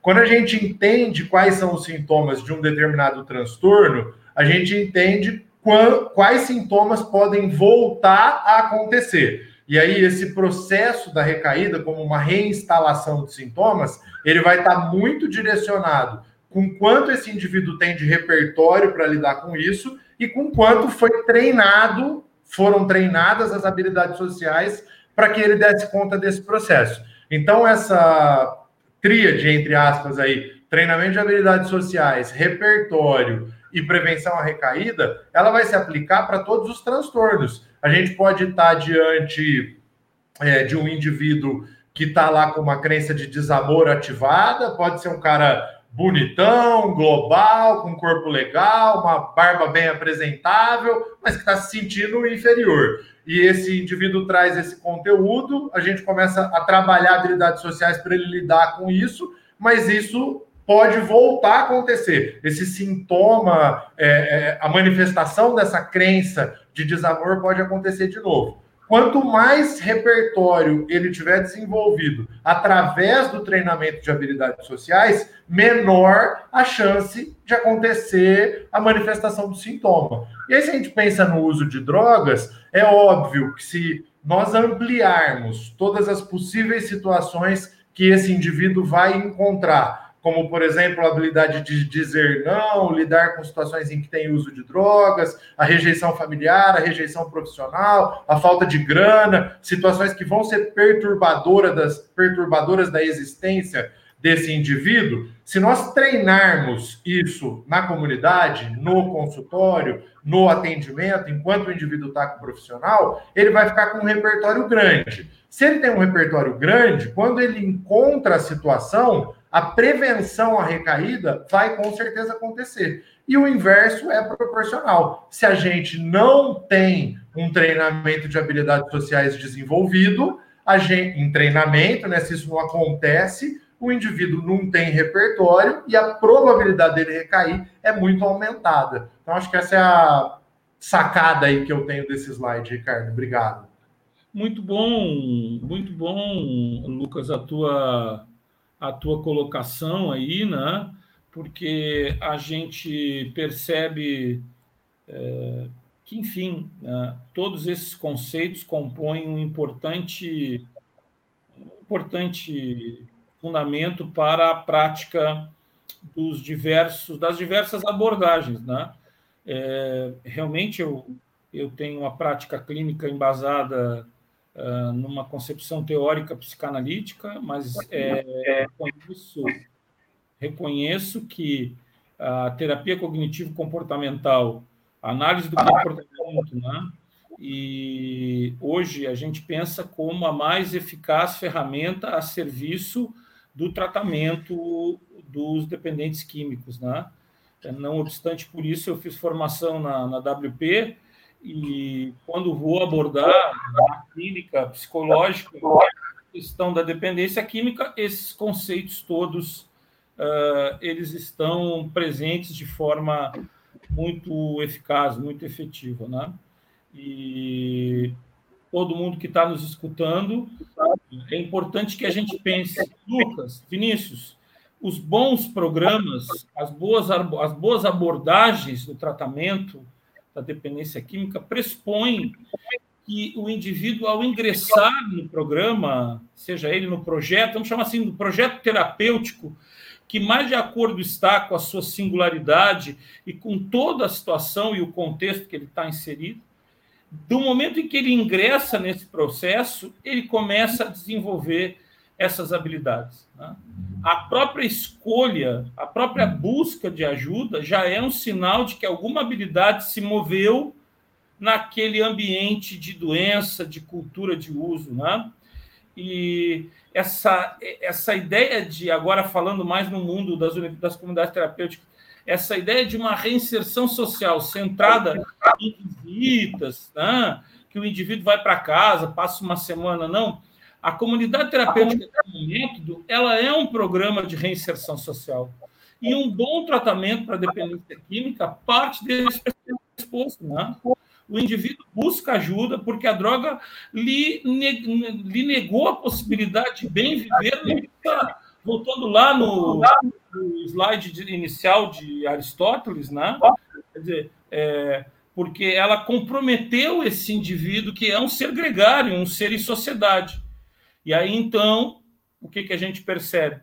Uh, o bom tratamento desenvolve essa motivação e dá ao indivíduo esse tônus para que ele possa recuperar a autonomia, porque o bom tratamento é aquele que ensina o indivíduo a ler, a compreender, a entender. Não, o bom tratamento é aquele que é capaz de devolver ao indivíduo um estado de bem viver. Né? Num processo dinâmico aí dele com a vida que ele está inserido, né? É, então, nesse sentido, temos esses desafios. E aí, meu caro, meus caros colegas aqui de, de, de bancada, aqui essa noite, né? Bancada, parece até um jornal, né? Nesse sentido, então, nós vamos fazer esse convite todo especial para quem nos assiste, né? Está no ar e vou dizer para vocês, não se passou essa semana a cada 30 minutos, desde meio-dia de sexta-feira passada, nós temos uma matrícula efetivada no nosso curso eh, de conceituação, manejo e prevenção da recaída. O material está farto, está excelente, são 30 horas aula em vídeo, né? Material de suporte acadêmico, aí um amplo espectro de artigos, com mais de 15 artigos científicos para nos ajudar a compreender e entender melhor o fenômeno da recaída, né? Um excelente bate-papo com o Vinícius sobre os modelos dinâmicos de, de, é, de, de prevenção à recaída. E depois nós temos aqui o professor Lucas Roncati, essa figura carismática que está aqui embaixo, né? meio Aaron Beck, meio Sigmund Freud, agora com esta barba né? Uh, vistosa que se apresenta aqui, Dr. Pablo Kurlander, o nosso operador de gerador de caracteres, que está botando no ar aí a live, que está aqui, aqui com a gente, é, Dr. Marcelo Ribeiro, que é uma figura sensacional, Marcelo é um desses tipos uh, da área médica que se confundem pela sua humanidade, pela sua simplicidade e pela sua grande capacidade de diálogo, viu? Marcelo é um homem, é um profissional humano e ele tem uma capacidade de escutar. Ele não é um sujeito que é, não é um sujeito que radicaliza. A gente não pode imaginar a ciência do comportamento o, os agentes que estão a serviço de trabalhar o comportamento e as questões humanas uh, trabalhando com radicalismos de toda ordem. Né?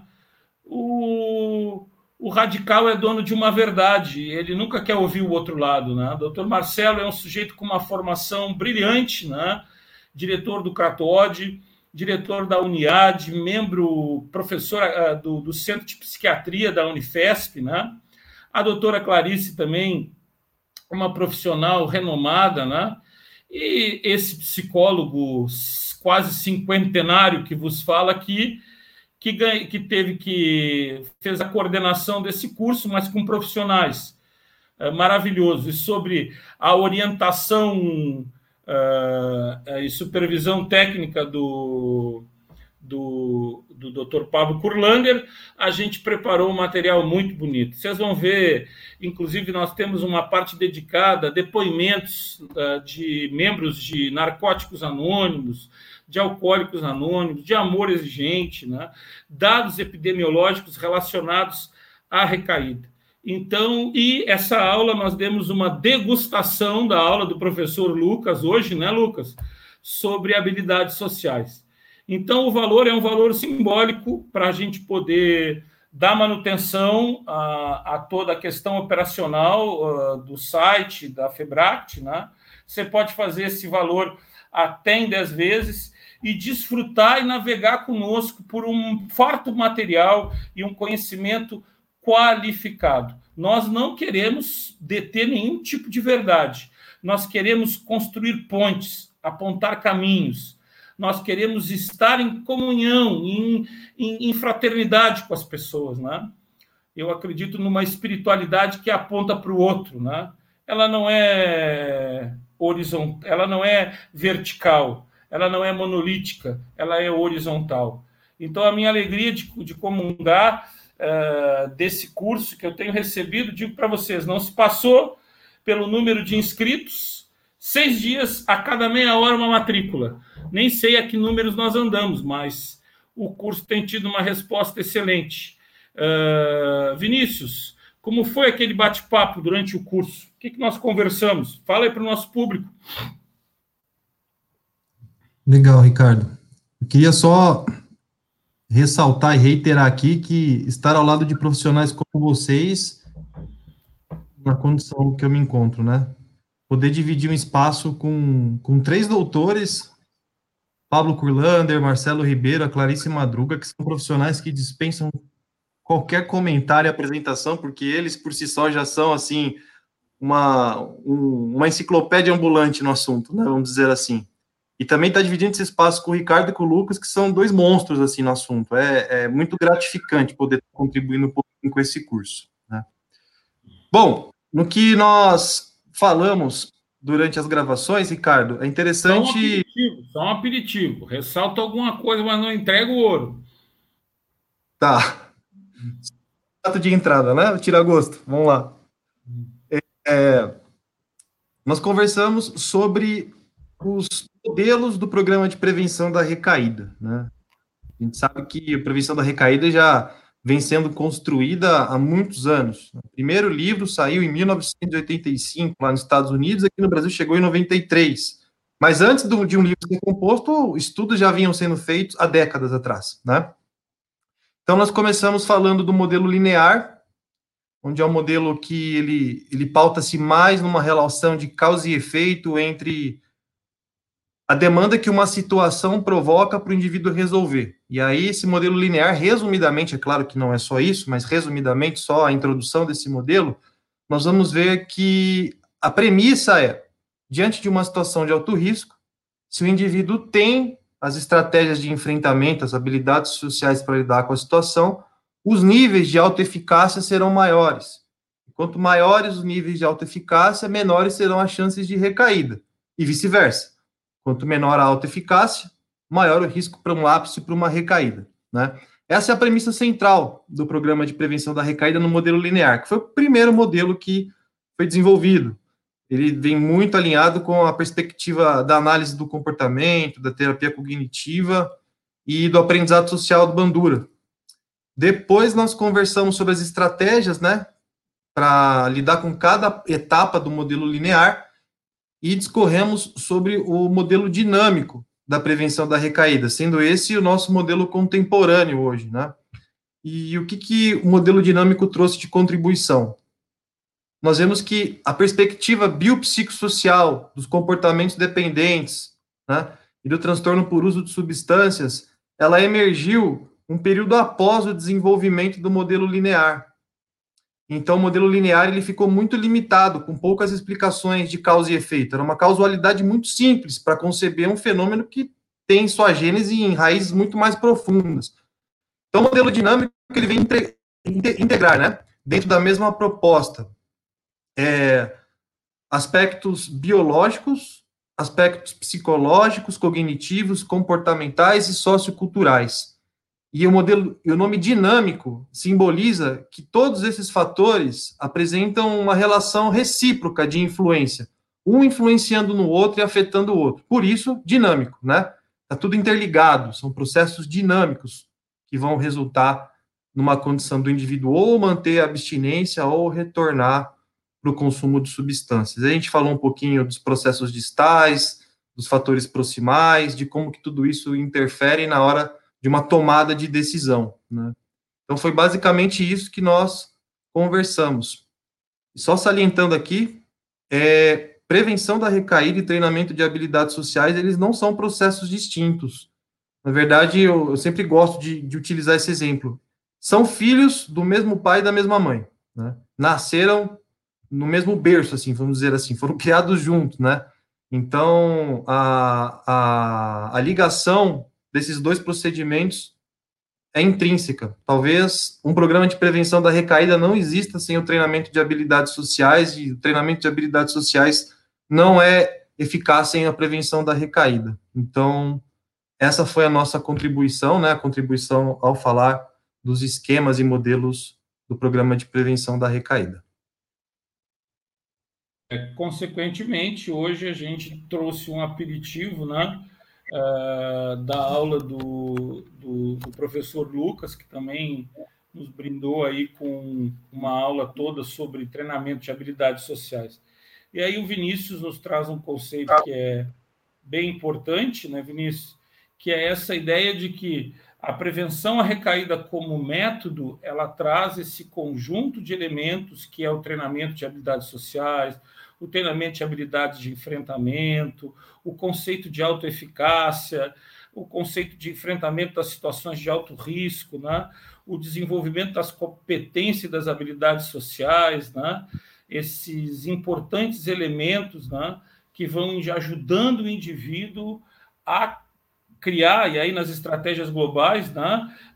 aqueles conceitos de automonitoramento, de autogestão, para o bem viver e para. Agora há pouco havia uma publicação, eu não sei se foi, acho que foi, foi o Pablo, se foi você, ou se foi alguém que contribuiu, que quanto maior o treinamento, maior a probabilidade da, do indivíduo ficar em abstinência. Né?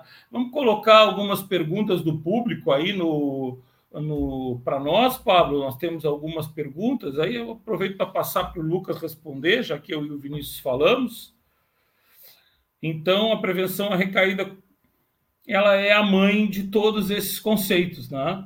E a importância de todos os que nos escutam compreenderem que é, o sucesso, como disse a Sandra Marques aqui, da prevenção à recaída está no treinamento das competências e das habilidades sociais. Um abraço à pastora Sheila, do projeto Jaboc. Um abraço, pastora Sheila, do Mato Grosso do Sul. Professores, sobre o modelo para a prática Uh, tem algum relatório de eficácia na comunidade terapêutica? Na terapia cognitivo-comportamental, uh, das habilidades sociais de enfrentamento? Nós temos algum relato de eficácia? Nos pergunta o Fabiano Duarte, né? Uh, Lucas. Boa noite, Fabiano. Fabiano da Amostra, lá de Ribeirão, amigo amigo também pessoal da gente, da, das nossas comunidades, da Febract. É, eu, eu não consegui lembrar de cara assim uma referência bibliográfica, talvez até pediria ajuda para o Vinícius se ele se recordar, embora eu acredito que a própria, a própria tese de mestrado e doutorado do Pablo, que evidenciam a eficácia de comunidade terapêutica, elas trazem o desenvolvimento de habilidades sociais durante o programa. Então, a gente poderia, numa análise aí um pouquinho mais aprofundada, é, não mais aprofundada que aqui ele fez, obviamente, né, me, me, me expressei mal, mas assim, um olhar mais específico, a gente poderia encontrar esse dado, mas não sei se o Vinícius tem uma lembrança de alguma outra referência bibliográfica mais específica, eu de cara não lembrei, assim, Vinícius. Eu, Vinícius, quer falar, Vinícius? Acho que sobre, sobre comunidade terapêutica especificamente, nós não, nós temos uma vasta literatura que se aplica à comunidade terapêutica, né? Autores como Neide Zanelato, Ronaldo Laranjeira, o próprio Mara e, e, enfim, eh, Donovan e, e tantos outros, né? Isso aí. É, se a gente também parar para estudar o próprio De Leon, nós vamos achar dentro dos procedimentos que ele mesmo traz para a comunidade terapêutica aspectos relacionados ao treinamento de habilidades sociais. Vejamos a própria reunião de assembleia que nós tanto discorremos aqui como um procedimento dentro da comunidade terapêutica, né? Pensa no indivíduo que está desenvolvendo um repertório de comportamento assertivo, demonstrar a opinião dele de uma forma não agressiva, né, com uma linguagem corporal, dentro também de, de conceitos da assertividade, a opinião dele voltada a melhorar o ambiente do qual ele faz parte. Então, o De Leon, ele tem, assim, contribuições e uma série de direcionamentos para que nós é, utilizemos tanto a análise do comportamento, a terapia cognitiva e o próprio treinamento de habilidades, né, no, no, no intuito de aumentar o repertório de comportamentos do indivíduo e modificação de estilo de vida. É, só, vou só cumprimentar, vou passar depois a fala para o Lucas. Além disso, nós temos também é, o próprio NAIDA e a OMS deixam muito claros assim que procedimentos interventivos eficazes para o tratamento e manejo do transtorno por uso de substâncias repousam dentro das intervenções cognitivo-comportamentais que, por sua vez, embasam praticamente a integralidade do programa de prevenção da recaída e do treinamento de habilidades sociais. Então, respondendo à pergunta do nosso grande amigo Fabiano, né? Sim, nós temos grandes correlações entre o procedimento que a comunidade terapêutica traz e a colaboração dessas intervenções das quais nós discorremos hoje. Lucas. Eu, eu como, é, como é bom a gente poder conversar com pessoas inteligentes, que as nossas ideias se ampliam.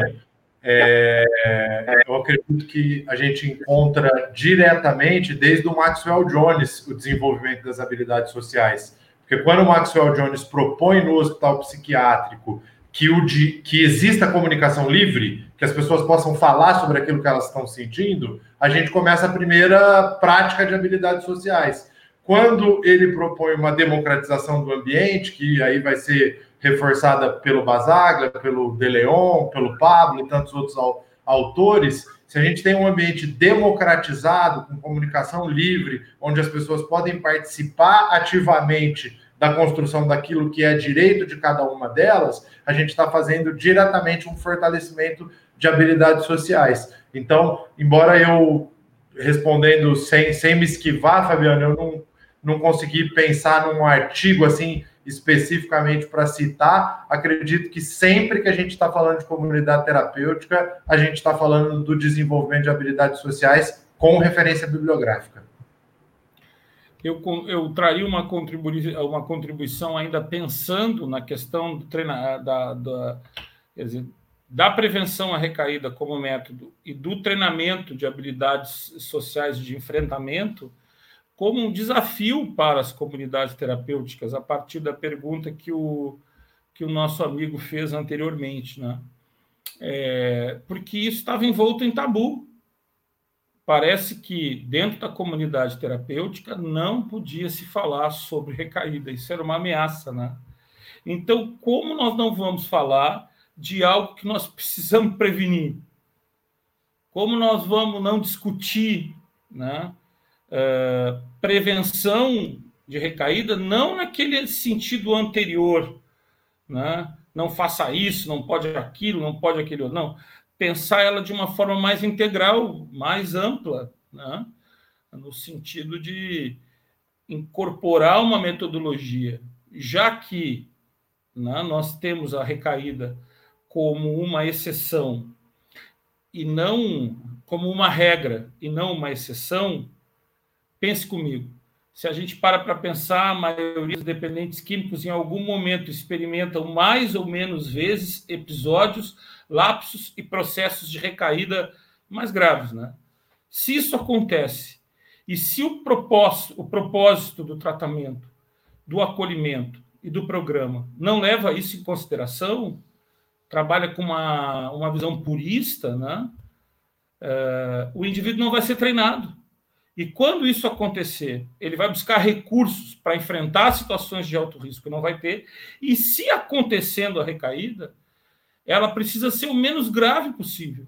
E se o indivíduo não teve contato com esses temas que nós abordamos aqui, que o curso tão amplamente aborda, quando acontecer, ele poderá ter inclusive uma resposta de agravamento da situação de recaída, por nunca ter tocado e entrado em contato com esse conhecimento e esse saber que a gente estava dividindo. Né? Eu, quando passei pela experiência da comunidade terapêutica, há quase três décadas atrás, o, a, o dependente químico que recaía era tratado como uma pessoa de segunda categoria. Essa era a expressão.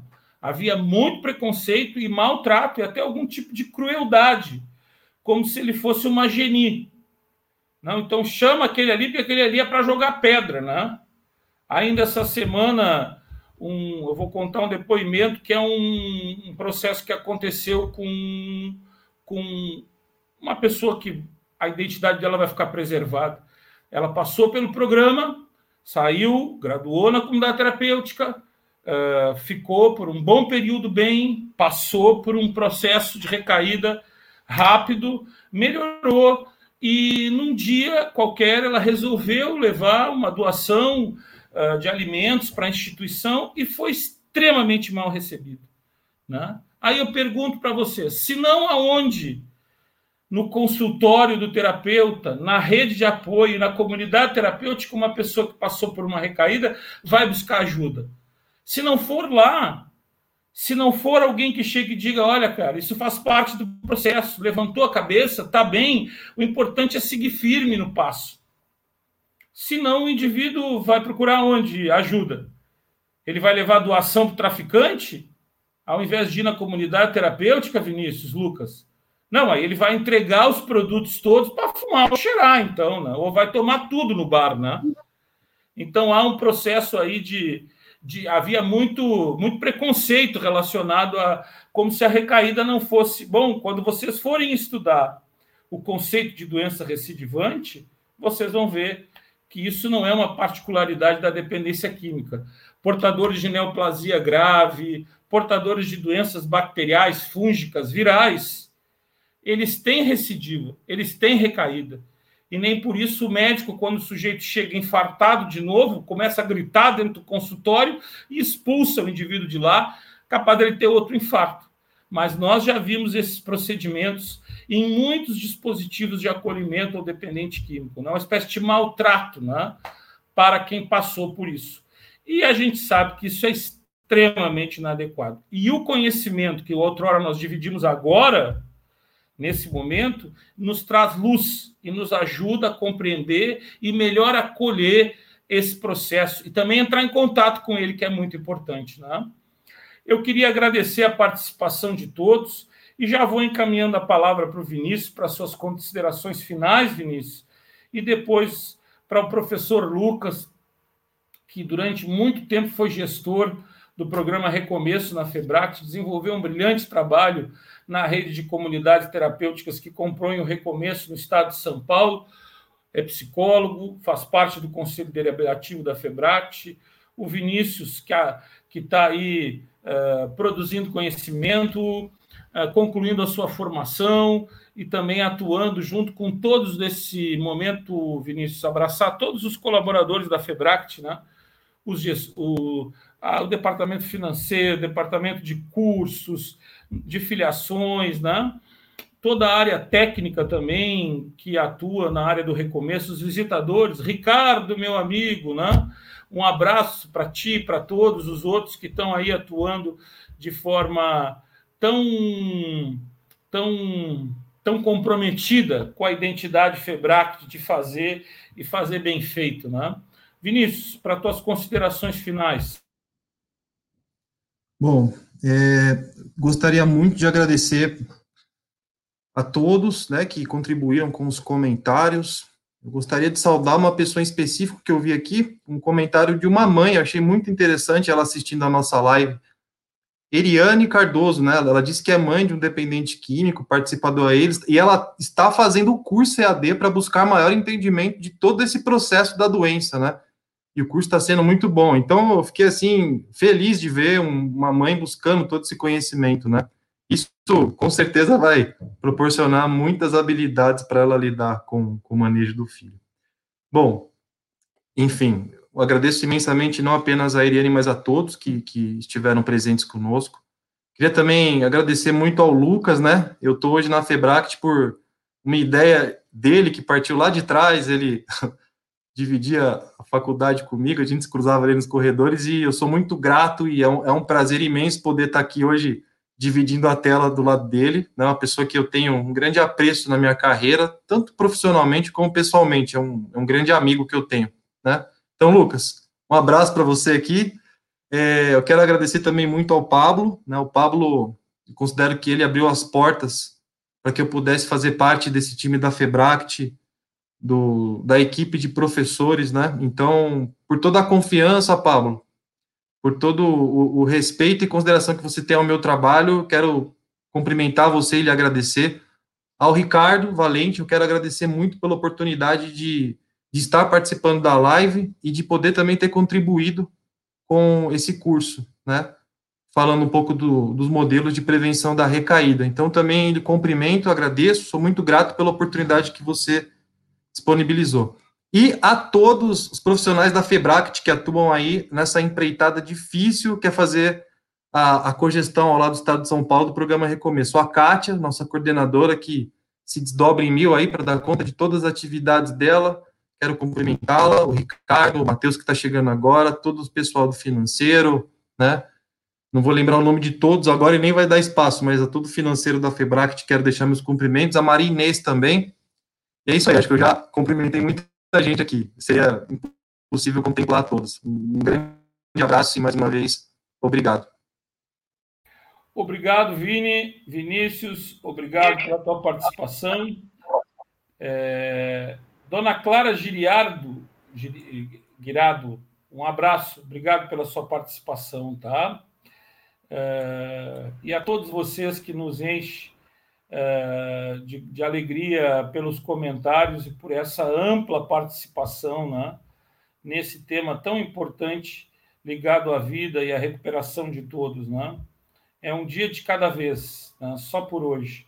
E Roseli, querida Roseli, um abraço a Santa Catarina, ao Edson, né? a todos vocês que, que fazem a FEBRACT, aos nossos delegados, né? É, tão importante, ao Marcelo de, do Paraná e também a todos os agentes que fazem a FEBRACT no estado de São Paulo, né? Um abraço carinhoso ao norte do país, né? É, Lucas, as tuas considerações finais, né? Já vamos aí para duas horas de bate-papo animado, poderíamos ficar um pouco mais, né? Então, legal, legal. Uh, vou passar a palavra para ti. Eu vou usar esse espaço de fato para agradecer, muito, é, muito emocionante, acho que não tem outra palavra, toda vez que eu tenho a oportunidade de falar com a Febract, falar através da Febract. É, eu passei por um processo mais intenso, seletista, morando em Campinas, vivendo na Febract, e o dia que eu conversei com o Beto, o Saldo aqui, com nosso presidente, tão amado, é, eu confesso que com o coração cheio de dúvida, assim, de quanto voltar para Rio Preto ia me permitir estar com a Febract. E a vida tem sido generosa, estar aqui com vocês é realmente um grande privilégio, então na figura do Pablo, do Ricardo. Eu saldo a todos que compõem a Febract, todos os amigos, colegas, e queria fechar com uma homenagem para o AA, breve, é, o, no, final, no final da trajetória de vida é, do Dr. Bob, ele foi fazer, já estava muito doente fisicamente, e ele foi fazer a abertura da primeira conferência mundial de alcoólicos anônimos. Ele foi transportado de ambulância até o local, levado até a plenária, como eles chamavam, e ele conseguiu apenas dizer, bater o martelo e dizer está aberta a primeira conferência mundial de alcoólicos anônimos. E quando ele retornou para a ambulância, os jornalistas se amontoaram em volta da ambulância e ele disse: Eu vou responder somente uma pergunta, por, pela minha condição física.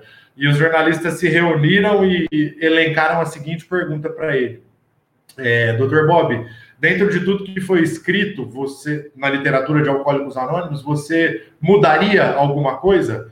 E o Dr. Bob refletiu e disse inicialmente: não, eu não mudaria. Tudo foi uma construção coletiva, escrito por muitas pessoas, eu não mudaria. E os jornalistas ficaram decepcionados com a resposta breve dele, né? e iam se desfazendo quando ele levanta a mão e pede para os jornalistas voltarem e diz: Me desculpa, eu mudaria assim. Nós escrevemos é, que dificilmente vimos recair as pessoas que praticam um programa de recuperação. Nós escrevemos: dificilmente vimos recair as pessoas que praticam um programa de recuperação. E nós erramos nós nunca vimos recair as pessoas que praticam algum programa de recuperação. Viva Alcoólicos Anônimos. Obrigado. Muito bem. Olha que bonito, que bela explanação essa noite. Então, agradecer a vocês dois que foram também agentes colaboradores nesse curso que está no ar. Agradecer a todos, ao meu Rio Grande do Sul tão querido e amado, a Febract, nesses últimos meses, em razão da pandemia, ela reuniu seus profissionais qualificados para bem atender as comunidades terapêuticas de todo o Brasil, através do conhecimento, da produção do manual de boas práticas, do manual técnico para o acolhimento em tempos de Covid-19. A FEBRACT esse ano completa 30 anos de existência e o seu carisma sempre foi congregar, agregar e bem fazer o processo de formação e capacitação dos agentes e operadores desse que é o maior, o maior dispositivo de atenção e ao dependente químico no nosso país. Né? Nesse sentido, nós temos tido notícias de toda essa rede, essa grande família do Rio Grande do Sul até o norte do norte do país. Vocês vejam que uh, o psicólogo Michael, que trabalha na comunidade terapêutica Vida Nova, que fica em Rio Grande, que é o sul do sul do Brasil, depois de Rio Grande, Santa Vitória, o Chuí e o Uruguai. A comunidade terapêutica Vida Nova há 20 anos há duas décadas e meia é filiada à Febract, estão aí firmes acompanhando essa live. Nós temos recebido notícias do Brasil todo, do Rio Grande do Sul, de como as comunidades eh, bem têm se articulado para poder uh, acolher e manejar com a vida da comunidade terapêutica nesses tempos tão difíceis de pandemia. Uh, nós temos recebido milhares de contatos uh, pela central de suporte técnico da Febract, uh, diariamente, com pedidos de orientação. São inúmeros, inúmeros, inúmeros atendimentos nesse carisma que o Padre Haroldo nos deixou. Em tudo, amar e servir. Em tudo, amar e servir. obrigado, Lucas. Obrigado, Vinícius. Obrigado, Pablo. E coloca para nós aí, Pablo. Semana que vem, Lucas, uh, semana que vem, Vinícius, uh, nós seguimos nesse que é o mês que tem como característica o combate internacional ao uso de drogas, né? Nós teremos uma importante live, primeiro porque vai continuar falando de recuperação, e agora é sobre a jornada dos 12 passos, né? O, o Pablo escreveu brilhantemente esse livro uh, propondo uma releitura dos Doze Passos para a comunidade terapêutica e para graduados, mas nós vamos ter na semana que vem a presença também do ilustríssimo amigo aqui e também colaborador de última hora da Febract, né? Celso, Celso que junto comigo e junto com tantos outros aqui do Rio Grande do Sul muito trabalhou é um homem que pouco fala, mas que fez e que faz muito pela, pelas comunidades terapêuticas e pela recuperação. É um exímio conhecedor dos Doze Passos. E o nosso queridíssimo Edson Eckel, que está implementando o programa da Jornada dos Doze Passos na comunidade terapêutica dele. E o autor do livro, Dr. Padre Pablo Curlander. Uh, na semana que vem, então, ah, no mesmo horário, quinta-feira, aqui, a Jornada dos Doze Passos para todos vocês. Obrigado, obrigado, obrigado a todos que participaram eh, de todos os recantos do país. Puder eu conseguir citar todo mundo. Lucas, obrigado pela disponibilidade, essa belíssima frase que você trouxe, uh, fazendo referência ao AA aos nossos inesquecíveis patriarcas, né? Bill Wilson e Dr. Bob, né? Essa história inspiradora, né? Que teve até o Jung como um dos, dos, dos, dos coparticipantes, né? É, então, o nosso obrigado, o nosso boa noite. Semana que vem, essa outra live no ar aí, Febract, 30 anos de conhecimento e ciência a serviço da vida. Boa noite, até semana que vem.